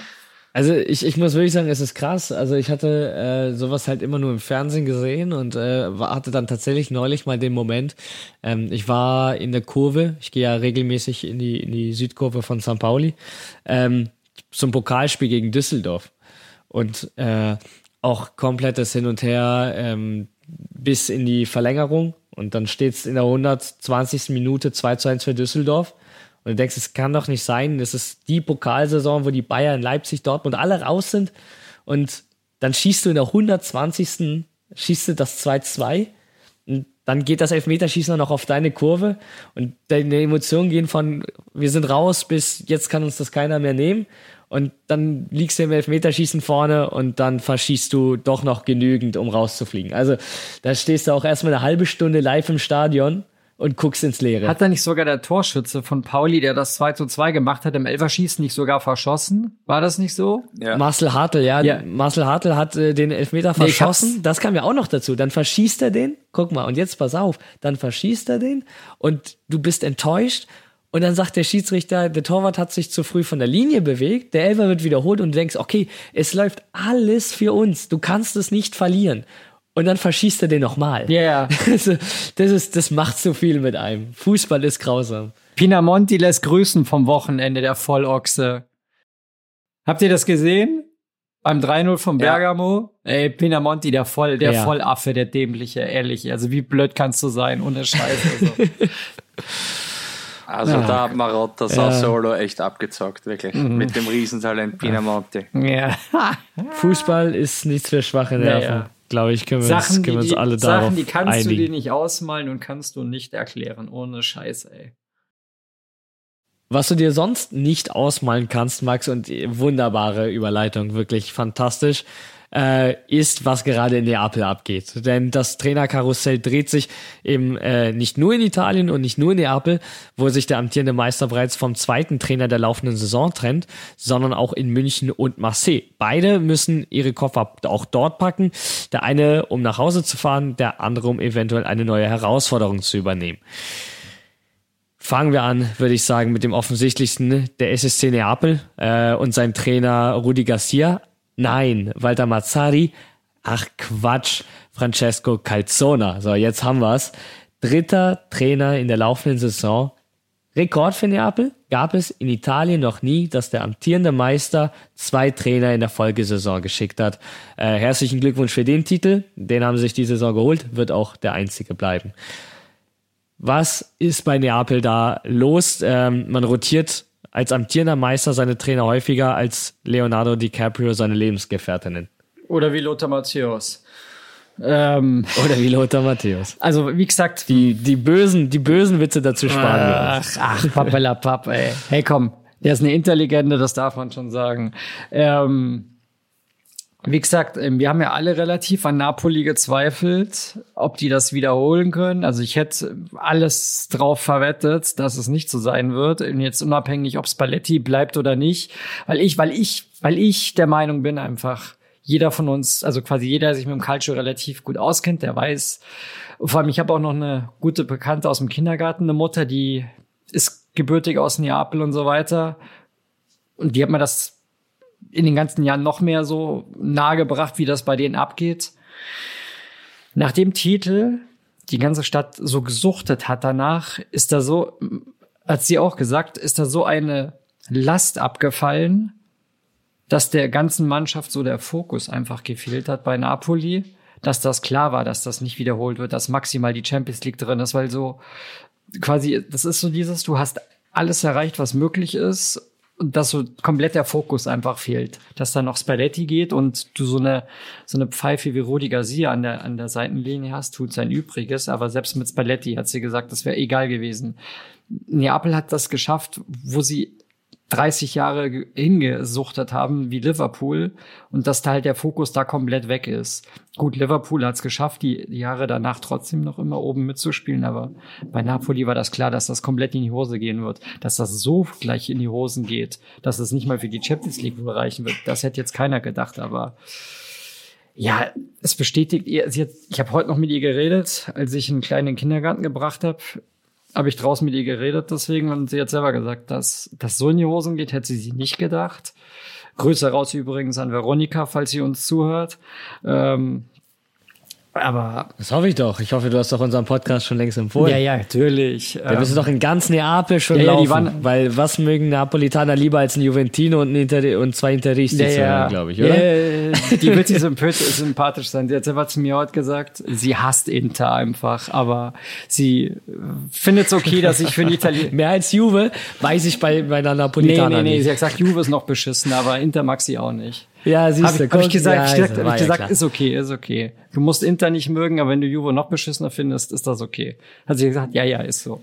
Du wirst in Neapel niemand anderes finden, glaube ich. Aber wie gesagt, ist, ist so. Das, das, weißt du, wenn das selbst quasi die Leute aus, aus Neapel sagen, dann, dann weißt du schon, wo der Frosch die Locken bei denen hat.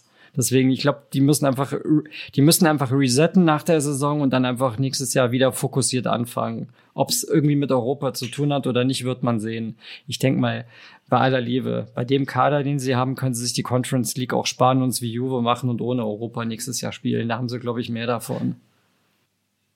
Björn, äh, ich habe gerade deinen sehr verwirrten Gesichtsausdruck gesehen, als Max das gute alte deutsche Sprichwort, wo der Frosch die Locken hat, gesagt hat. Das ist tatsächlich ein Ausdruck in Deutschland. Noch Das ist, nie äh, gehört. Eins, eins von Millionen sehr, sehr seltsamen äh, deutschen Sprichwörtern. Ich könnte dir auch gar nicht genau sagen, warum das so heißt. Ich aber auch ich tipp nicht. mal auf, es kommt aus dem Mittelalter. Warte, ich- es kommt bestimmt aus Warte, dem ich, Mittelalter. warte, ich google das. Warte, redet weiter, ich google das. Ich suche das jetzt. Warte, komm, ich suche das jetzt. Warte. Also deutsche Sprichwörter sind schon so eine Sache äh, für sich. Aber Frosch und Locken, da, da glaube ich, bin ich auch was. Wahrscheinlich ist es irgendwie eine altdeutsche Variante. Aber machen wir mal weiter. Ähm, deine Einschätzung zum äh, ja, Trainer Chaos bei Neapel, war es jetzt so klug, mit Mazzari nicht weiterzumachen, sondern zu sagen, man holt einen dritten Trainer, relativ unbekannt für die ersten, ähm, auf, also auf den ersten Blick. Ich weiß nicht, ob Francesco Calzone auch dir was sagt. Nein, er sagt mir ehrlich gesagt nichts. Muss ich da so, so, so, so, so, so ehrlich muss ich sein. Und ja, äh, ob das jetzt klug war, ich meine, was Napoli die ganze Saison veranstaltet hat, ho- hol dir zehn neutrale Tifoso her oder Tifosi her, stell die nebeneinander und sag, ist Rudi Garcia eine gute Idee für Neapel? Während dir acht Leute sagen, nö. Dann fragen sie sie, na pass auf, was, Ja, die hältst, du, was hältst du von Walter. Massari? Ist das eine gute Idee? Dann werden die neun von zehn sagen, na, na, da spielst du na nie im Leben. Was ist mit der Elf, Walter Massari elf bei von Neapel? zehn werden das sagen. Nein, nein, nein, neun von zehn ist richtig. Der andere ist Aurelio De Laurentiis. Der Genau. hat eine fantastische Er Idee sagt, super Idee, super Idee. Und jetzt holst du dann quasi einen Calzone. Ich meine, man muss jetzt ganz kurz was einwerfen. Und zwar, der hat heute jetzt gerade Barcelona einen Punkt abgeluchst, weil Napoli war hinten äh, und hat den Ausgleich dann noch geschafft zu Hause und hat das Auch ein Spiel schönes Debüt, oder? und hat, das, und hat sein Debüt mit 1 zu 1 gegen den FC Barcelona in Neapel beendet. Also somit einmal, ob das ein Massari geschafft hätte, wissen wir nicht, aber ist schon mal sehr gut und ich drücke Napoli natürlich die Daumen fürs Rückspiel, dass die Katalanen ein bisschen, dass denen ein bisschen ein Arsch aushauen. Aber trotzdem, prinzipiell, äh, wie gesagt, das war, meiner Meinung nach war das absehbar. Ein Herr De Laurentiis hat das anders gesehen. Gut, vielleicht wieder jetzt gescheiter. Ich zweifle daran. Ich auch. Ähm, mal, sch mal schauen, wie es weitergeht. Aber was man schon sagen muss, ich bin mir sicher, und dann Spalletti, er hätte wahrscheinlich den Titel nicht verteidigt, aber dann wäre nicht das Hat er gut passiert. gemacht. Ja, aber Ja, dann, aber er dann wäre nicht das passiert, was jetzt gerade passiert. Dann wären die, hätten die wahrscheinlich, weiß ich nicht, zwischen Platz drei und zwischen Platz fünf mitgespielt. Ähm, dass auf jeden Ja. Fall den Titel äh, verteidigt hätte er, glaube ich, nicht. Da ist einfach auch Inter viel zu stark die Saison. Ähm, und, aber trotzdem, ein neunter Platz ist ein Skandal und die Trainer, die da geholt worden sind, das war meiner Meinung nach absehbar. Um es mal kurz. Und es ist vor allem, wird's. Um es mal kurz anzupassen. Ja, stimmt, genau, Max. Du hast mittlerweile die Lösung für den Frosch mit den Locken. Ein, Nehme ich an. Also nicht nur das, okay, warte, ich sag's euch kurz. Also Google sagt, der Spruch geht auf Atze Schröder, diesen Comedian zurück, weil der den mal gebracht hat. Weil wer es schafft, bei einem völlig haarlosen Frosch Locken zu finden, der hat das einfach drauf. Weil das quasi auf, wenn jemand Selbstbewusstsein hat, darauf soll das zurückgehen. Wo ich mir denke, der Spruch ist eigentlich viel älter. Also das ist das, was Google jetzt mir Das denke ich mir nämlich hat. auch, weil Arze Schröder ist jetzt nicht so Ja. alt und dass der Nein. da wirklich eine, Er sieht zwar alt aus, aber er ist Ja. es tatsächlich und dass nicht. der da deutschlandweit einen Spruch prägt. Naja, mal schauen. Aber ähm, Aber, welcher Trainer genau, Napoli. was ich mal, ich weiß nicht, ob wir schon mal drüber geredet haben, bestimmt, aber vielleicht für die Le- Leute, die noch nicht so lang zuhören. Wen hättet ihr geholt? Ich weiß es gar nicht mehr, was wir damals gesagt haben, als Paletti gesagt hat, er geht. Was wäre ein Trainer gewesen? Also unabhängig, was auf dem Markt da gewesen wäre, wenn, wo ihr sagen würdet, der Trainer passt zu Napoli. Egal, also egal, ob er auf dem Markt wäre oder nicht. Wenn ihr aussuchen könntet, den nehme ich für Napoli. Wen hättet ihr da hingestellt? Also jetzt auf die Schnelle würde es mir gar nicht so einfallen, aber äh, oder habt Mancini. echt?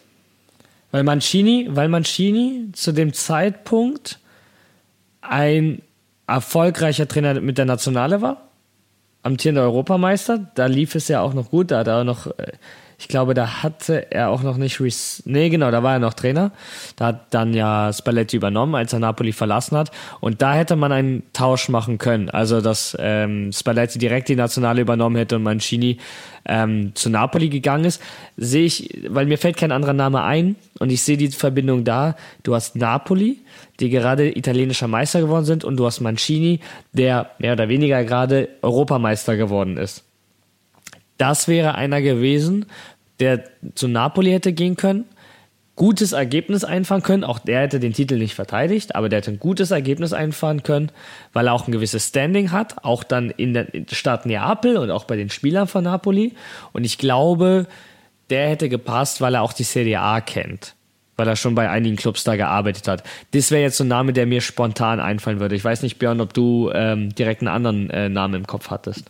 Naja, ob Mancini äh, auf das schöne Geld, auf das Öl, Money äh, verzichtet hat, weiß ich nicht, weil der verdient ja, der verdient ja dumm und dämlich gerade in Saudi-Arabien.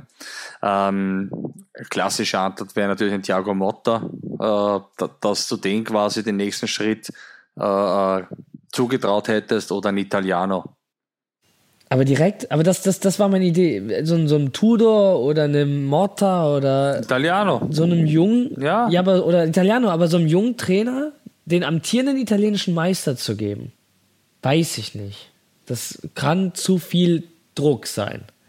Ja, stimmt. Weil höher geht's nicht. Höher kann, geht's nicht. Kann sein, kann sein. Ähm, ja, dann was nicht, ein De Serbi vielleicht. Ja, den, ja, Das- den hätte ich mir auch vorstellen können. Das vielleicht, aber auf gar keinen Fall an Rudi Garcia. Also wie gesagt, das hat, das hat man irgendwie gewusst, dass das in die Hosen geht. Also ja, Aber jetzt, wo du sagst, De Zerbi ähm, wird gehandelt wohl in der Pole Position auf die Nachfolge von Xavi bei Barcelona. Das habe Das ich kann ich mir auch sehr, sehr gut vorstellen. Was das kann ich mir super. sehr gut vorstellen. das passt extrem ja, von gut. der Spielart und Weise. passt extrem Ja. gut. Wirklich. Habe ich auch schon gelesen. Ja. Bin mal gespannt, was es da wird Wäre, im Sommer. Ja. wäre total untypisch, weil hier die Spanier in der Regel immer nur, also vor allem Barcelona hier immer nur hier spanische Trainer nimmt, in der Regel auch oft nur Katalanen, aber gut, lassen wir uns überraschen. Ja, mit Koman hat man sich damals ja keinen Gefallen getan, als man keine Spanier geholt hat, aber so ein Real Madrid hat ja auch italienische Trainer schon gehabt, ne? Ähm, erfolgreich.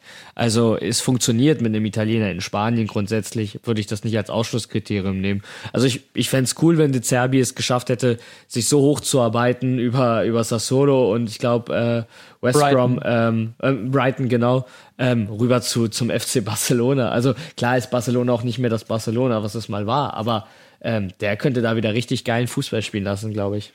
Den Kader hätte er, der würde passen. Junge Spieler, geile Spieler. Auf jeden Fall. Ähm, aber vielleicht kann ich euch ja mal ganz kurz ein paar Takte zu Francesco Calzona sagen, weil äh, du, Björn, hast ja gerade gesagt, er sagt die Sprit, also jetzt erstmal nichts. Max, ich weiß nicht, wie es bei dir ausschaut. Ähm, aber er ist tatsächlich in Neapel auch kein Unbekannter, weil er bereits Teil des Trainerteams von Maurizio Sarri und später auch unter Trainer, äh, Meistertrainer Luciano Spalletti war. Da hat er schon im Trainerteam mitgearbeitet. Das heißt, er kennt Neapel, er kennt De Laurentiis. Dementsprechend denke ich, war jetzt die Entscheidung von De, De Laurentiis zu sagen, wir haben jetzt zwei Trainer verbrannt. Wir können nicht noch einen dritten Namen holen. Wir holen jetzt einen, der intern hier schon mal war, der die Mannschaft kennt, der die Stadt kennt, den Verein kennt, den ich kenne, wird er sich gedacht haben, denke ich. Und äh, sich deshalb für ihn entschieden haben. Und was ich aber spannend finde, und es passt einfach zu dieser komplett chaotischen Situation in Neapel diese Saison, ähm, ist, dass äh, Calzona zwar jetzt Trainer in Neapel ist, aber der ist eigentlich Nationaltrainer der Slowakei. Das habe ich auch gehört. Und ja. der macht jetzt beides. Also wer schon mal eine Trainerkarriere in FIFA hatte, der weiß, das gilt. Aber im echten Leben hast du normalerweise nicht einen Verein und eine Nationalmannschaft, die du trainierst. Ähm, von daher sehr, sehr spannend. Ähm, ist natürlich auch nur eine Übergangslösung bis Sommer, definitiv. Und dann äh, wird man gucken, sollte er jetzt natürlich Top-Ergebnisse einfahren und alles gewinnen, dann denke ich, äh, hört dabei der Slowakei auf und macht bei Neapel weiter. Aber ähm, ich denke mal, erst die Übergangslösung und im Sommer werden wir einen neuen Namen da präsentiert bekommen. Ja, das Ding ist, warum ich glaube, warum er bei der Slowakei halt noch weitermacht, mindestens, also was heißt bis zum Sommer, weil die halt sich für die Euro qualifiziert haben. Das ist halt das. Die Slowakei war ja auch schon ewig nicht mehr bei der Euro dabei. Ich glaube zuletzt als die Tschechoslowakei, als es die noch gab in den 80ern oder so. Also so Sowjetunion mäßig. Als die da zusammengehangen sind, noch alle die Länder. Nein, die waren zwischendrin noch mal, glaube ich. Sie waren auf jeden Fall bei der WM 2010 waren sie Ja, dabei. aber kein- da haben aber- sie aber uns keine- äh, aber- sehr, sehr wehgetan. ich glaube, keiner Euro Slowenien war ja auch schon ewig nicht mehr dabei, außer bei der WM 2002. Aber ich denke mal, dass Slowenien war auch 2010, glaube ich. Ja, aber ich denke mal, er ist halt im Amt geblieben oder hat es nicht abgegeben, weil er halt die Euro mitnehmen will. Ich meine, das hast du ja auch nicht alle Tage als Trainer, dass du bei einer Europameisterschaft Trainer bist. Egal, ob jetzt die Slowakei in der Vorrunde rausfliegt oder ins Achtelfinale oder so kommt. Weil, weiß Gott, schlecht ist der Slowakei-Kader ja nicht, auch wenn es keine Hamschick mehr gibt. Der ja da, glaube ich, Co-Trainer ist. ja, Ähm, aber er kennt Lobotka. Ja, ja. genau. Aber wie Perfekt. gesagt, ich denke mal, nach der Euro aber falls es gut läuft bei Napoli, würde er da sein Amt niederlegen und dann halt komplett sich auf die, ähm, auf die, ja, auf Neapel konzentrieren. Ja. Ein Name, der jetzt wieder frei ist, äh, ist ein altbekannter in Neapel. Ich glaube nicht, dass man nochmal mit ihm gehen wird, aber das ist Gennaro Gattuso. Der ist nämlich jetzt bei Olympique Marseille entlassen worden. Äh, dort hat er erst im September übernommen, letzten Jahres. Ähm, ja, nach sieben sieglosen Spielen in Folge ist auch da jetzt Schluss. Äh, hatte ja hier in Hamburg ähm, bei uns im, im Stadion vom HSV sein Europa League-Spiel gegen Shakhtar Donetsk gehabt. Da spielten sie am Ende 2 zu 2. Ähm, und ja, am Ende steht man in der Liga auf Platz 9. Ähm, man zieht die Reißleine auch da. Irgendwie ein bisschen unglücklich, die Trainerstation des Gennaro Gattuso, ne? Milan, Neapel, ähm, Valencia war er. jetzt Marseille, alles Vereine, wo man hinter den Erwartungen geblieben ist letztendlich. Ja, vielleicht sollte es einfach, vielleicht sollte einfach es bleiben lassen, Trainer zu sein, weil irgendwie hat man ja den Einschein, dass er nirgendwo schafft, irgendwie die Qualität des Kaders herauszulocken. Nicht mal ansatzweise und er scheitert ja konstant überall und ja, bisher hat er halt noch von seinem Namen als Spieler gelebt, aber naja, mit jeder Entlassung bei den Clubs bröckelt das Denkmal halt auch oder der Name halt noch, den er da hat.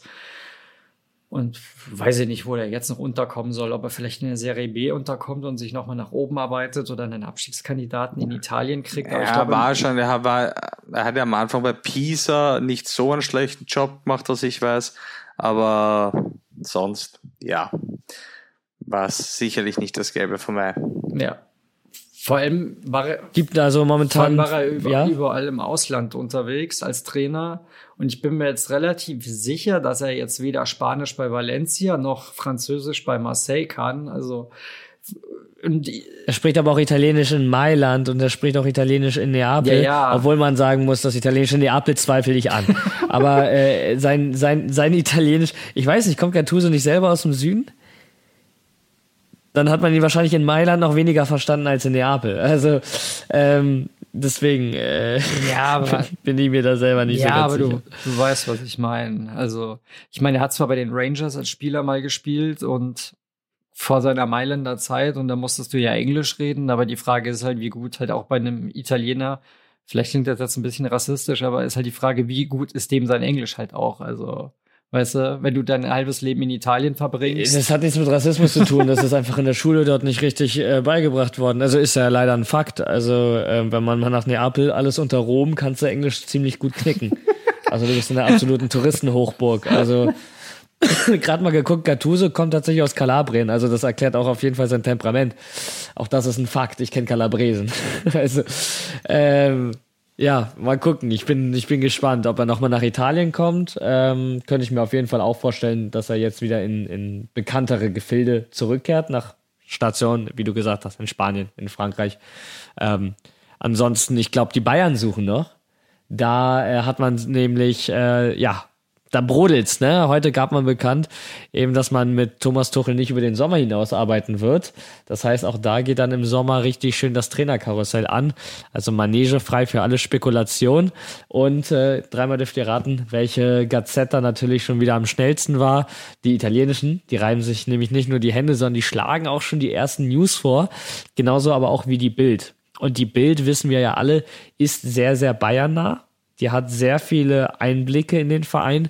Und da soll sowohl äh, von Bayern-Seite als auch eben von Trainerseite der Name Antonio Conte häufiger gefallen worden sein. Und das finde ich sehr, sehr spannend, weil sich da die Frage stellt, ihr kennt Conte, wir kennen alle Conte, wir kennen Conte als Nationaltrainer, wir kennen Conte bei Inter, wir kennen Conte bei Juve.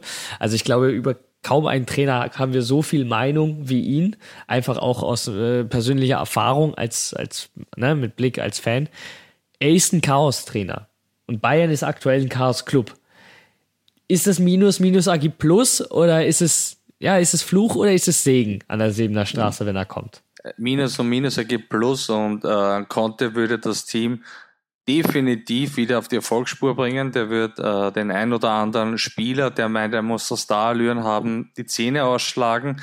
Ähm, und ich bin mir sicher, dass äh, Conte mit Bayern kurzfristig und auch schnell wieder erfolgreichen Fußball spielen würde, weil das Spielermaterial ist ja da und sich spätestens nach zwei Jahren mit einem Uli Hoeneß, Rummenigge und Co. verwerfen wird und dann sind eh wieder alle böse aufeinander und dann geht Conte, schreit ein bisschen herum und dann hat sich das Thema auch wieder erledigt. Aber er wäre definitiv der nein, Richtige, um da schnelle Abhilfe zu leisten und das Team wieder auf Vordermann zu bringen. Also ich sage auch seit Jahren, Manchester United braucht einen Antonio Conte. Ähm, der könnte den Haufen noch irgendwie, glaube ich, halbwegs richten. Genauso traue ich ihm zu, dass er Bayern äh, äh, da ziemlich schnell richten könnte. Aber langfristig, wissen wir, wird es mit Conte wahrscheinlich schwer werden. Ja, was, Conte kann vor allem in München auch teuer essen Nee, gehen, ja, was ich äh, mir- was den Transfermarkt ja, was angeht. ich mir halt dabei gedacht habe, er will ja mal zugesichert haben, dass er ordentlich Geld verpulvern kann für Spieler. Und das, das kriegst du ja, das weiß Gott, bei den Bayern nicht. Ich meine, jetzt mal Kane und so ausgelassen, aber der will ja richtig raushauen immer. Das ist halt das. Aber die letzten Jahre, die letzten Jahre hat Die Bayern Bayern zahlen viel, richtig, richtig rausgehauen. Ich sag nur Hernandez, Theo Hernandez, Kim, ja. Kane, Sané, glaube ich, hat auch ein paar Euro Ja, gekostet. 40 Millionen, Sané war mit 40 Millionen Ja. noch einer der günstigeren, wenn du dir die letzte anguckst. Auch ein Delicht, auch ein Delicht, 80 Delicht, Millionen. Delicht, auch wieder, ne? also, ein Delicht. Also, also die Bayern haben ihre Strategie die letzten Jahre geändert. Sie sind nicht mehr die, die ablösefreie Spieler von Dortmund holen. Sie geben jetzt das auch. Festgeldkonto der Bayern, wie man so schön sagt, ja. Ja. geplündert, geplündert haben sie es. Ähm, ja klar, also es gibt, es gibt noch ein paar andere Namen. Ne? Ähm, Conte soll aber wohl sich auch auf Bayern vorbereiten. Bin ich auch mal gespannt. Ich fänd's auch wieder witzig, wenn wir wieder eine Wutrede aller Trapattoni bekommen bei den Bayern, weil Conte sauer über irgendwas ist. Da war Ancelotti ja Ich eher glaube, so dass der er nie Deutsch Typ. sprechen wird. Also Deutsch unter Anführungszeichen. Nein, aber er wird sich aufregen. Natürlich, natürlich. Aber es gibt halt auch noch Namen wie Klopp oder Alonso, Zidane. Ähm, auch eine Xavi ist frei im Sommer. Also ich glaube, es wird richtig spannend zu sehen, wie sich das Trainerkarussell äh, dreht. Und am Ende wissen wir doch alle, äh, bei Napoli übernimmt dann einfach Bruno Labbadia. Nee, also, also kannst du, kannst du Gift draufnehmen, wenn Klopp sagt, er geht nirgendwo hin, dann wird er das auch nicht machen. Und Schabi, Ja, Schabi nicht, wird auf. Garantie zu Liverpool gehen, da bin ich mir relativ sicher. Also fallen die zwei Dinger schon mal raus und ja. Deswegen, zu Leverkusen wird Conte nicht gehen, also würde er zu Bayern wahrscheinlich gehen, gehe ich mal davon aus. Oder Manchester United. Das wird halt auch noch passen, weil die verblasen auch Geld wie die Wahnsinnigen. Deswegen, das, da stimme ich. Was ist mit Real? da ist Angelotti macht ja weiter. Der hat ja um zwei Jahre verlängert, unerwartet. Deswegen von einem Monat oder so. Ja. Hat ja keiner damit gerechnet. Deswegen, ja. Trotzdem gab es ja die Stimmen, dass man doch mit Alonso, Alonso jetzt Ja, gerne ja, hätte. Und wenn Real was will, Perez was will, Ja, ja, aber an, Verträge egal. Angelotti wird sich dem Ver brasilianischen Verband nicht antun, weil bei denen geht's ja drunter und drüber. Die schmeißen ja alles raus und rein, die Brasilianer. Deswegen hat er da ja schon gesagt, nee, das tut er sich nicht an. Deswegen, nee, nee. Das wird auch richtig schwer bei denen mit der Qualifikation, Ja, ja. Äh, mit bei den Brasilianern gerade. Also das ist ja wirklich ein wilder Haufen. Ja. Gut. Wir gehen jetzt noch mal in eine kurze Pause, schauen uns dann noch mal Europa an und äh, werden auch noch mal ein äh, sehr sehr wichtiges Ereignis ansprechen, was sich äh, gestern ähm, ereignet hat oder in der Nacht zu gestern. Ähm, wir hören uns dann nach einer kurzen Pause gleich wieder. Werbung,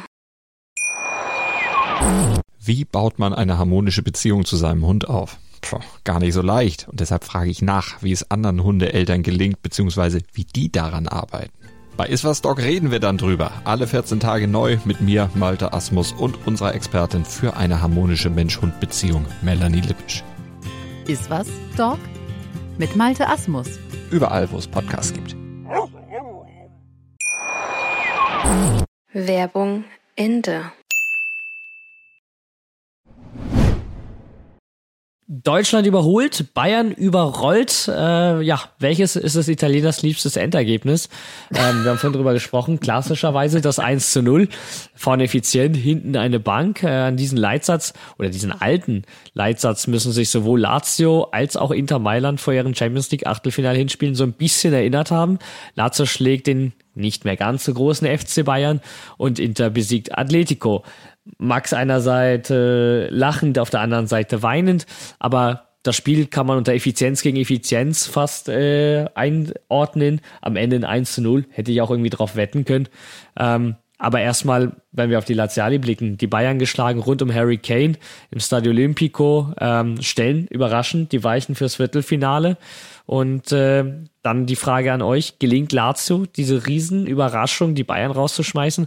Oder werden wir im Rückspiel wütende Bayern sehen, wie eins gegen den FC Basel, die auch 1 zu 0 im Hinspiel gewann zu Hause, um dann in der Münchner Allianz Arena mit 7 zu 0 ordentlich verdroschen zu werden und dann doch zurückzufahren? Ich würde mein letztes Hemd drauf verwetten, dass die Bayern Lazio richtig einen reinsenken. Also Lazio ist ja weiß Gott nicht auswärts stark und ich meine, Bayern hat schon mal das Hinspiel vor ein paar Jahren im Viertelfinale gegen Porto verkackt und dann hoch gewonnen. Basel hast du gerade erwähnt. Also es klingt blöd, aber es wäre für mich eine Sensation, wenn Lazio das überleben würde im Rückspiel in der Allianz Arena. Wenn die das halbwegs überleben würden. Ich meine, den Bayern reicht ja schon ein Sieg mit einem Torunterschied, egal wie, weil keine Auswärtsregel mehr, um in die Verlängerung zu kommen. Aber mich würde es echt wundern, wenn die mit nur einem Torunterschied verlieren würden. Also mindestens ein Handicap mit zwei Torunterschied traue ich den Bayern mindestens zu. Also das wird mich wundern. Müsste es ja auch sein. Also bei 1-0, bei 1-0 geht's ja in die Verlängerung, 1-0. aber klar, beim 2-1 für die Bayern wird schon reichen. Ja, ja, Klar. 1-0, 2-1, 3-2 gibt's alles Verlängerung. Also, aber ich tippe mal, dass die wahrscheinlich 3-1, 3-0, 4-0, 4-1 irgendwie. Also ich kann es mir nicht vorstellen, dass Lazio da irgendwie groß was reißen wird, weil, wie gesagt, im, im anderen Spiel war es ja auch so, dass sie nur quasi durch einen Elfmeter und die dämliche rote Karte gewonnen haben. Also sonst wäre es ja 0-0 ausgegangen, weil es waren zwar gute Chancen dabei, aber sie haben ja auch nicht so ein Tor geschossen. Deswegen, ja, glaube ich, ist nett, aber pff, man kann viel Geld damit gewinnen, würde ich sagen, wenn man auf Lazio, glaube ich, tippt, dass die weiß ich nicht, auf ein X2, auf ein Unentschieden oder einen Sieg von Lazio. Ich glaube, da könnte man. Oder sie stellen sich 90 Minuten rein und gewinnen äh, Spiel 0-0 und kommen weiter. Naja, Björn, dazu bräuchtest, sagst du dazu, dein dazu bräuchtest du auch eine gute Abwehr bei aller Liebe. Das ist ja das. Ja, schmeiß dich einfach in jeden Ball rein. Mit äh, elf Mann klappt das. Ich befürchte, dass es nicht reichen wird. Ähm, aber ich traue im negativen Sinn diesen Bayern alles zu. Also ich traue denen auch zu, dass die, äh, das ist glaube ich Anfang März, das Rückspiel, ich, ich traue ihnen zu, dass sie sich bis dahin noch immer nicht gefangen haben. Aber ich gehe da doch eher mit dem Max. Ähm, ich befürchte, dass die da mit einer bisschen einer Wut im Bauch antreten werden. Und sie haben halt grenzgeniale Einzelspieler, äh, dass sie das dann auf irgendwelche, auf, eine, auf individuelle Weise irgendwie lösen können, dass da ein Sané einfach zwei Dinge aufgehen, dass ein Harry Kane dann vielleicht äh, sich durchsetzt. Äh, ich glaube jetzt nicht, dass Bayern großartig einen schönen Fußball auf einmal wieder spielen wird, aber ich befürchte, dass dann wirklich die Einzelleistung von gewissen Stars gegen Lazio ausreichen könnte. Das Einzige, was ich mir heute gedacht habe, nachdem Herr Tuchel heute gesagt hat, er hört zum Ende der Saison erst auf, dass vielleicht dieser, wie man so schön sagt, der lame duck, der lahme Ente-Effekt eintritt, weil ja, sie wissen, der Trainer ist nur noch bis zum Sommer da. Es gibt jetzt eigentlich nichts, wo du dich unter dem Trainer noch groß irgendwie beweisen musst oder so, weil ab am nächsten Sommer wird eh nicht mehr auf ihn, auf dich, auf ihn gesetzt. Ja, aber Also- das sind Profis. Das Ja, sind ja. Profis und vielleicht will man Harry Kane doch zur Abweichung mal einen Titel gewinnen. ja, ja, das, also Ja, das ist der Harry Kane-Fluch. ja, ja, also das wäre Ja, so. wirklich. Oh, da habe ich zuletzt ein geiles Video, das muss ich euch später schicken. Das hat zwar Das Leverkusen. Comic, ich kenn's. Ich ja, kenn's. das hat, das kennst, kennst du das mit Lever? Ja, okay, gut, dann ist egal. Wie gesagt, das wäre so das Tottenham einzige. Positive. Ja, genau, genau, ja, ja, genau.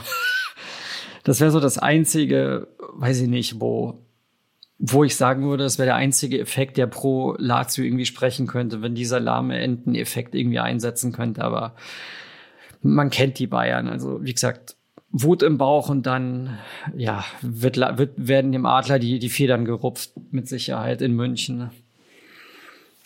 Zu Harry Kane habe ich heute ein sehr, sehr geiles Meme gesehen. Ich äh, glaube, es war von Fums oder so. Da sahst du so ähm, die äh, Protagonisten von Haus des Geldes, aber mit den Köpfen eben von Xabi Alonso und seinen Leverkusenern und sagte, Jungs, dieses Jahr werden wir Meister. Und die Spieler ja sagen, ja, aber die Bayern die sind zu stark. Also seit elf Jahren sind die deutscher Meister einfach. Wie sollen wir das packen? Und er sich dann umdreht und sagt, "Da- das ist der Moment, wo Harry Kane ins Spiel kommt. also, das wäre wirklich ein Pechvogel, wenn, wenn, äh, vor allem mit Blick auf Tottenham Vogel, ne, äh, passt es ja noch besser, ähm, wenn, wenn er es tatsächlich fertig bringt. Pokal sind sie raus. Ähm, Supercup hatten sie nicht gewonnen. Äh, Meisterschaft, schauen wir mal. Champions League sieht auch nicht gut aus. Also es könnte wirklich eine titellose für die Bayern, Saison für die Bayern werden seit elf Jahren. Das muss man sich mal überlegen. Da war ich 13 zuletzt dann. Ja, und seit zwölf Jahren, also sie haben seit zwölf Jahren jedes Jahr Minimum einen Titel geholt, ne? Naja. Und Leverkusen hat nicht mal einen Balkon auf dem Rathaus. Den müssen sie auch noch erst bauen. Oh Gott, hat- das Rathaus von Leverkusen ist ins ein Einkaufszentrum eingelassen. Ja, ne? ich habe das heute gesehen. Ich habe mir fast in die Hose gemacht, weil ich habe das noch nie gesehen. Ich denke mir so. Das ist, Ja, Leverkusen da ist kann, ist nicht gar kein Balkon, sonderlich du kannst da schön. gar keine Feier machen. Nein, du, du hast auch gar keinen Balkon. Also du kannst da, glaube ich, diese Feier gar nicht machen. Also stehen dann alle unten oder Naja, in Ja, aber Leverkusen wird witzig. rechnet ja auch keiner, dass du Titel gewinnst. Also von dem aus, ähm, ja gut. Zurück, zurück zum italienischen Bezug. Richtig, und zurück zu eurem Inter Mailand. Ihr gestern, äh, wir haben schon ein bisschen drüber gesprochen, 1 zu 0 vor heimischem Publikum dank Marco Arnautovic und äh, Undercover Kanye West. Ähm, Publikum, ich weiß nicht, ob ihr das gesehen hattet, kaum äh, noch. mit äh, schwarzer Sturmhaube Ach, so auf. ein Clown, ähm, wirklich, das ist unpackbar. ist ein absoluter Clown und ich würde mich auch als Inter-Fan ähm, ganz schnell äh, irgendwie davon distanzieren äh, von Kanye West. Also den möchte ich auch nicht als Fan haben Nein. von meiner Mannschaft. Definitiv nicht. Aber er hat euch Glück gebracht, also vielleicht guckt er jetzt öfter Spiele. Ach komm, hau mal ab mit dem, ey, ehrlich, ey. Wer braucht schon Kanye West, Alter, den Pfeifendeckel, ehrlich, ey. Arnautovic, Arnautovic braucht ihn. Ah, ich weiß auch nicht. Ich weiß auch nicht. Ich glaube, der hat auch ein paar andere Aber Max, Ideen. sag mal, wie, wie doll hast du geweint oder dich gefreut? Ich habe mich gefreut. Wie gesagt, also es war mehr als verdient. Es war genau so, wie ich es erwartet habe. Also Atletico hat sogar offensiver gespielt, als ich es erwartet hätte. Ähm, absolut verdient. Und ja, hat mein Wettschein kaputt gemacht, weil ich getippt habe, dass Inter gewinnt und dass zwei Tore fallen. Also dass sie 2-0 gewinnen oder so oder 3-1 oder so. Ähm, wir haben ja bei uns in der Intergruppe, habe ich ja so eine Umfrage gestartet von 0-0 bis, glaube ich, 3-0 oder so alle möglichen Ergebnisse, die möglich sind. Und mein letzter Stand gestern, glaube ich, war, dass ähm, 2-1 und 2-0 waren die meistgetipptesten Ergebnisse. Gut, am Ende war es ein 1-0-Sieg, aber mehr als verdient. Also die hätten auch locker 2-0, 3-0 gewinnen können. Und ja, Inter hat genau das gemacht, was man erwartet hat. Den Gegner gefühlt an die Wand spielen. Und ja, die Madrilenen halt hinten versuchen, sich reinzustellen, irgendwie das Unentschieden zu halten, ein bisschen nach vorne was tun, vielleicht mit Glück irgendwie ein Tor machen. Ähm, heute haben wir festgestellt, in der Intergruppe, in dem Spiel gab es kein einziges Abseits, was bei Morata, wenn der eingewechselt wird, eigentlich ein Wunder ist. Also Nee, nur wenn er ein Tor schießt dabei. Ja, ja, ja, Er- also- Er steht nur im Abseits, wenn er auch Tore Ja macht. gut, es war wie so ein klassischer Morata, das eine Ding, wo er ihm da über den Kopf drüber fliegt, wo man denkt, eigentlich müsste es den reinmachen, aber ich glaube, ein Abwehrspieler war da noch kurz vorher dran, aber wie gesagt, also da gibt's auch nichts zu. Aber, aber Max, was dein Wettschein, was dein Wettschein angeht, bist du auch selbst schuld. Wir haben im Podcast drüber geredet und Björn und ich haben dir gesagt, bei dem Spiel werden so wenig Tore fallen und du tippst auf einen zwei Tore Abstand. Nein, nicht zwei Da Tore, bist du nicht zwei selber Tore schuld. Abstand, dass Inter gewinnt und zwei Tore fallen. Also es kann auch ein 2-0 nur sein oder ein 2-1. Ja, nein, so viele Tore fallen nicht. Ja, ja. so viele Tore fallen nicht. Wenn Atletico auf Inter trifft, fallen nicht so viele Tore. Naja. Hätte Martinez nicht den alten Martinez gestern hingelegt, dann schon, aber gut. Wie gesagt, sie haben das Hinspiel gewonnen, die Pflicht ist getan und was dann in Madrid erwartet, wird man sehen. Ich denke mir halt fürs Rückspiel, Atletico muss irgendwann aufmachen und da spielt halt Inter auch in die Karten, wobei ich glaube halt, Inter ist halt zu Hause und auswärts so stark und so dominant, dass die auch, bin ich mir sicher, auch in Madrid das Heft in die Hand nehmen werden, was eigentlich untypisch ist, weil es in der Regel Atletico eigentlich zu Hause macht. Aber Inter ist so dermaßen drauf, dass ich auch glaube, dass die das Atletico sich auch zu Hause hinten reinstellen wird, wie gegen City vor zwei Jahren oder wann das war. Und, und dann glauben wird, in der letzten halben Stunde wird man irgendwie dieses nötige Tor machen, was glaube ich nicht passieren wird, weil die Abwehr einfach auch Granate ist von Inter. Und ja, ich glaube, dass alles Inter in die Karten spielen wird im Rückspiel. Dass ich sogar glaube, dass Inter in Madrid gewinnen wird, wenn sie nicht wieder so einen Tag haben, wo sie wieder so viele Dinger verballern. Ja, mein Fazit dazu. Ja, ähm, ich war leicht positiv überrascht, dass Atletico zumindest ein bisschen Fußball gespielt hat. Ich Ja, habe das hat mich auch befürchtet, dass die echt da, dass sie da echt ihren, ihren, ihren, ihren, ihren Scheißkick hinlegen. Ähm, was man schon gesehen hat, ist, dass sie extrem gut stehen können und, und wirklich äh, wahrscheinlich in jedem Team der Welt mit ihrer komischen, destruktiven Art und Weise Fußball zu spielen, wirklich irgendwie auf die Nerven gehen können und mit einem Lucky Punch dann sogar, vielleicht sogar schlagen können. Weil sie sind doch defensiv extrem gut gestanden. Inter hat sich am Anfang schwer dann zu Chancen zu kommen.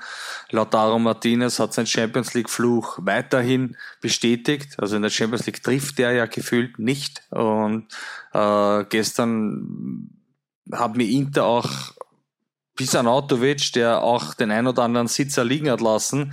Aber wir haben da, Inter, also mir hat den Hakan Cananoglu gestern nicht gefallen, obwohl ich ihn immer lobe und extrem feier. Der war gestern ein bisschen übermotiviert, hat ein paar schwierige Pässe versucht äh, zu spielen, die dann in einen Konter geführt haben, der zum Glück von dieser bombastischen Defensive immer wieder abgefangen wurde.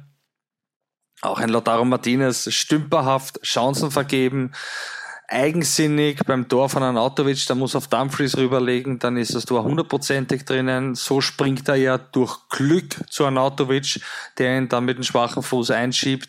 Also Lauti hat mir gestern wirklich nicht gefallen. Ähm, aber ja, Inter ganz klar das bessere Team, durchgehend überlegen. Ähm, Lautaro Martinez muss da Minimum ein Tor machen. Anatovic muss auch zwei Tore machen. Also ja, absolut verdient gewonnen. Keine Ahnung, ob der Atletico wirklich anders Fußball spielen kann, weil gestern haben es nicht wirklich äh, Achtelfinal würdig gewirkt.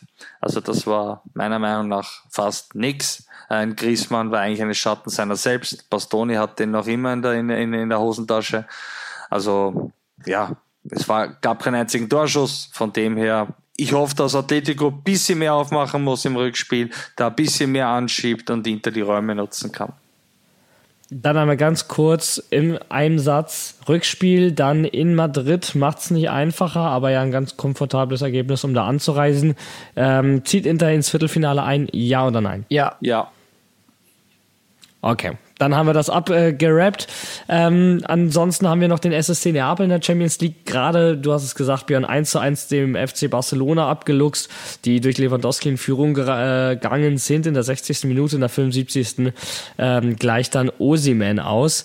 Ähm, ja, können wir gerade natürlich nicht so viel zu sagen, weil wir das Spiel nicht gucken konnten, aber klingt ja erstmal nicht schlecht, wenn man äh, überlegt auch, dass Barcelona einfach nicht mehr das Barcelona ist von früher. Die kann man im Camp nur sicherlich auch schlagen. Ähm, drei italienische Teams, die weiterkommen, wäre es natürlich. Vor allem, die spielen ja auch nicht im Camp Nou, weil es umgebaut wird und da, ja, das kommt noch hinzu. Das kann klar. ich sagen, die spielen im Stadion, was eine Laufbahn hat und wo sie sich, weiß Gott, nicht heimisch fühlen in der Saison und richtig schwach sind. Deswegen traue ich, Das ist sehr seltsam, das deswegen traue ich durchaus Napoli die Überraschung zu mit neuem Trainereffekt und so, dass die vielleicht über die Verlängerung oder sogar Elfer schießen, also das ist egal wie. Ich glaube echt, dass die das schaffen, weiterzukommen, weil Barcelona auch so unfassbar unter Druck ist, Kohle einnehmen zu müssen mit deren finanziellen Situation, weil heute kam unter anderem der Salary Cap in Spanien raus und da wird der Kader die Kosten von Barca müssen das, die Gelder um die Hälfte reduzieren von 400 auf 200 Millionen und ja, wenn die da rausfliegen, dann haben die richtig einen super GAU am Dampfen. Deswegen, ja, ich glaube, Napoli macht's im Rückspiel. Und dann geht's ja auch noch nicht mal in die Europa League, weil wir uns schon in der K.O.-Phase der Champions League befinden. In der Europa League haben wir aber natürlich mit der Roma und Milan noch zwei italienische Vertreter. Ähm, ja, wie bereits auch erwähnt, die Roma mit einem Punktgewinn in Rotterdam 1 zu 1 und Milan ganz souverän mit 3 zu 0 gegen Stade Rennes zu Hause. Ähm, denke mal, wird eine Formalie sein. Ja, also Und bei der Roma, der Rossi, macht er, macht er dann einen Deckel drauf, wenn es dann äh, in, im Olympico stattfindet? ja, glaube ich auch. Ich sag ja. Ich glaube auch, Ich weil glaub auch. Rotter Rotterdam ist auch nicht mehr so stark wie letzte Saison. Sieht man auch in der Liga bei denen. Ich meine, in der Gruppe weiterzukommen. Aber Lieblingsgegner der Roma, ne? Also treffen jetzt irgendwie seit drei Jahren irgendwie jedes Jahr aufeinander irgendwie. Und immer gibt's Ärger zwischen den Fangruppierungen. Ja, ja, die holländischen Fans sind auch richtige Assis, also da braucht man nichts schönreden. Also da, das sind richtige. Aber bei Rotterdam hast du Ja. auch eine gewisse politische Richtung halt auch noch Ja, dabei, die da das sind, äh, richt- das sind richtige Vollochsen, also deswegen, ja, das denk mal, das wird Nap äh, nicht Napoli, das wird die Roma zu Hause machen, auf jeden Fall. So, dann gehen wir jetzt noch mal ganz kurz fix in eine Pause und widmen uns dann noch mal in Ruhe einem Thema, bevor wir dann zum Ende kommen. Wir hören uns dann gleich wieder. Werbung Ende.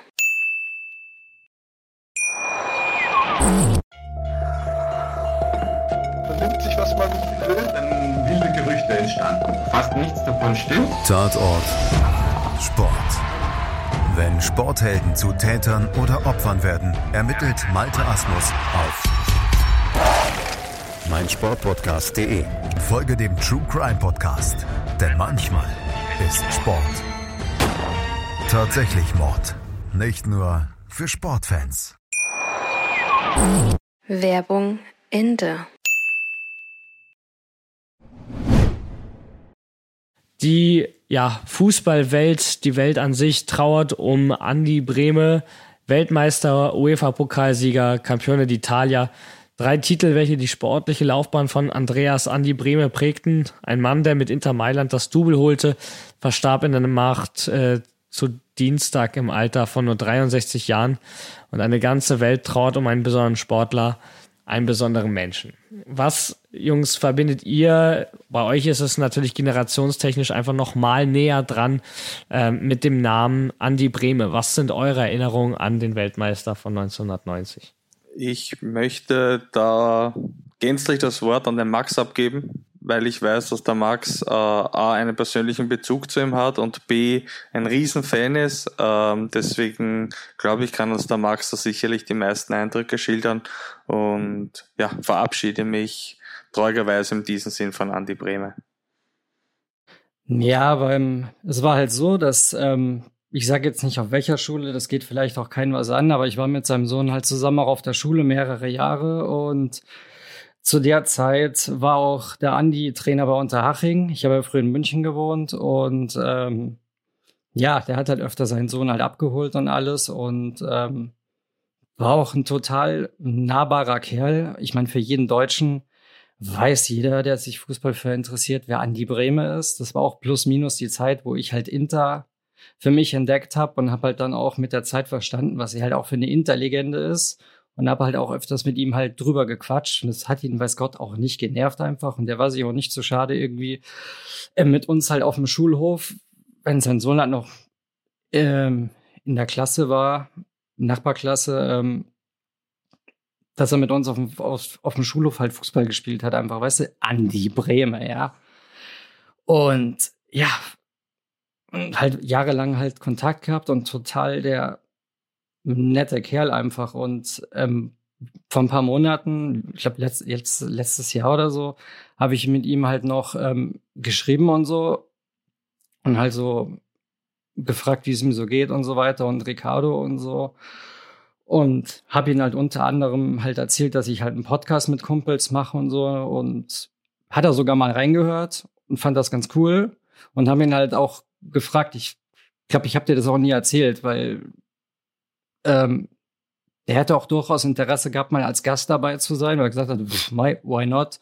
Er hört gerne Podcasts und so und klingt cool und deutscher Podcast und so. Und gut, jetzt kommt es leider nicht mehr dazu, aber ja, keine Ahnung, ich finde es halt krass, weil ja, du halt jahrelang mit ihm oft zu tun hattest. Gut, es ist halt schon ja 15 bis 17 Jahre halt her und so, aber immer wieder halt so Kontakt gehabt und geschrieben und ja,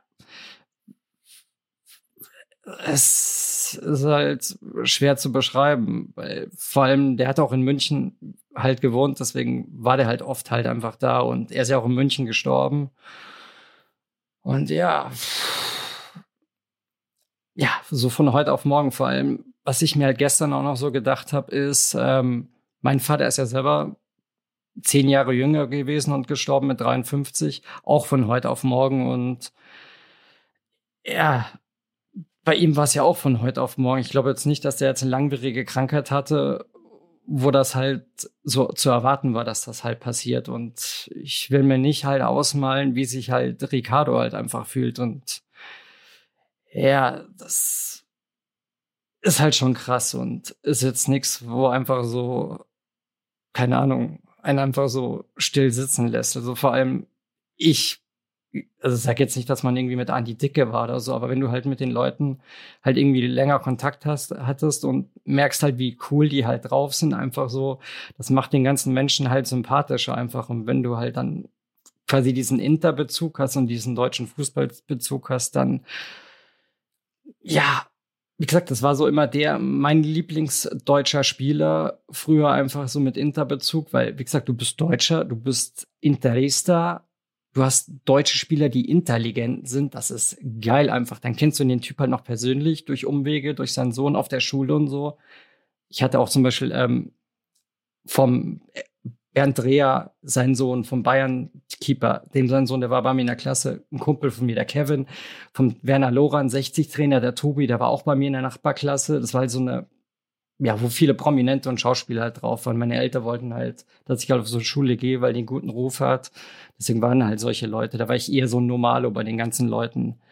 Aber ja, das ist halt krass und beschäftigt mich halt jetzt auch schon so gestern, also vor allem, weil du halt merkst halt, wie kurz das Leben einfach ist, dass es halt so schnell einfach geht. Ich habe es bei meinem eigenen Vater gemerkt und ja, das hat's mir halt wieder auch so nahegebracht. Jetzt hat, wenn ich mir überlege, wie es Ricardo halt geht. Ja. Ja, ja dem jetzt, ist nichts. Ja. glaube ich, hinzuzufügen. Ähm, ich habe jetzt ehrlich gesagt auch keine Lust, dass ich da irgendwelche Geschichten über Andi Prämie auspacke. Es gibt ja ein paar, wie er zu Inter gekommen ist und wie er den, den Elfmeter getreten hat, aber ich denke, wir können das so stehen lassen. Und Schöne Schlussworte. Genau, genau. Ich, ich verabschiede Danke, mich, ich verabschiede mich von euch, äh, meine lieben Zuhörer, von euch beiden natürlich auch. Wir hören uns das nächste Mal. Macht's es gut. Tschüss, Baba. Auf jeden Fall, meine Lieben, was schimmelt euch und ja, Ruhe in Frieden, Andi. Irgendwann sieht man sich. Bis dann. Ciao. Danke auch an euch beide. Danke auch Max, dass du uns da eben gerade noch einen Einblick in, äh, ja, in, in dich und was auch in dir vorgeht, äh, gegeben hast. Ähm, uns allen. Und ähm, genau, möchte auch da gar nicht viel hinzufügen und äh, fand es eine schöne Folge mit euch, mit einem, ja, bei einem sehr traurigen Thema, einem schönen, äh, respektvollen Ende und sag von daher auch äh, Arrivederci, ci sentiamo. Ciao, ciao.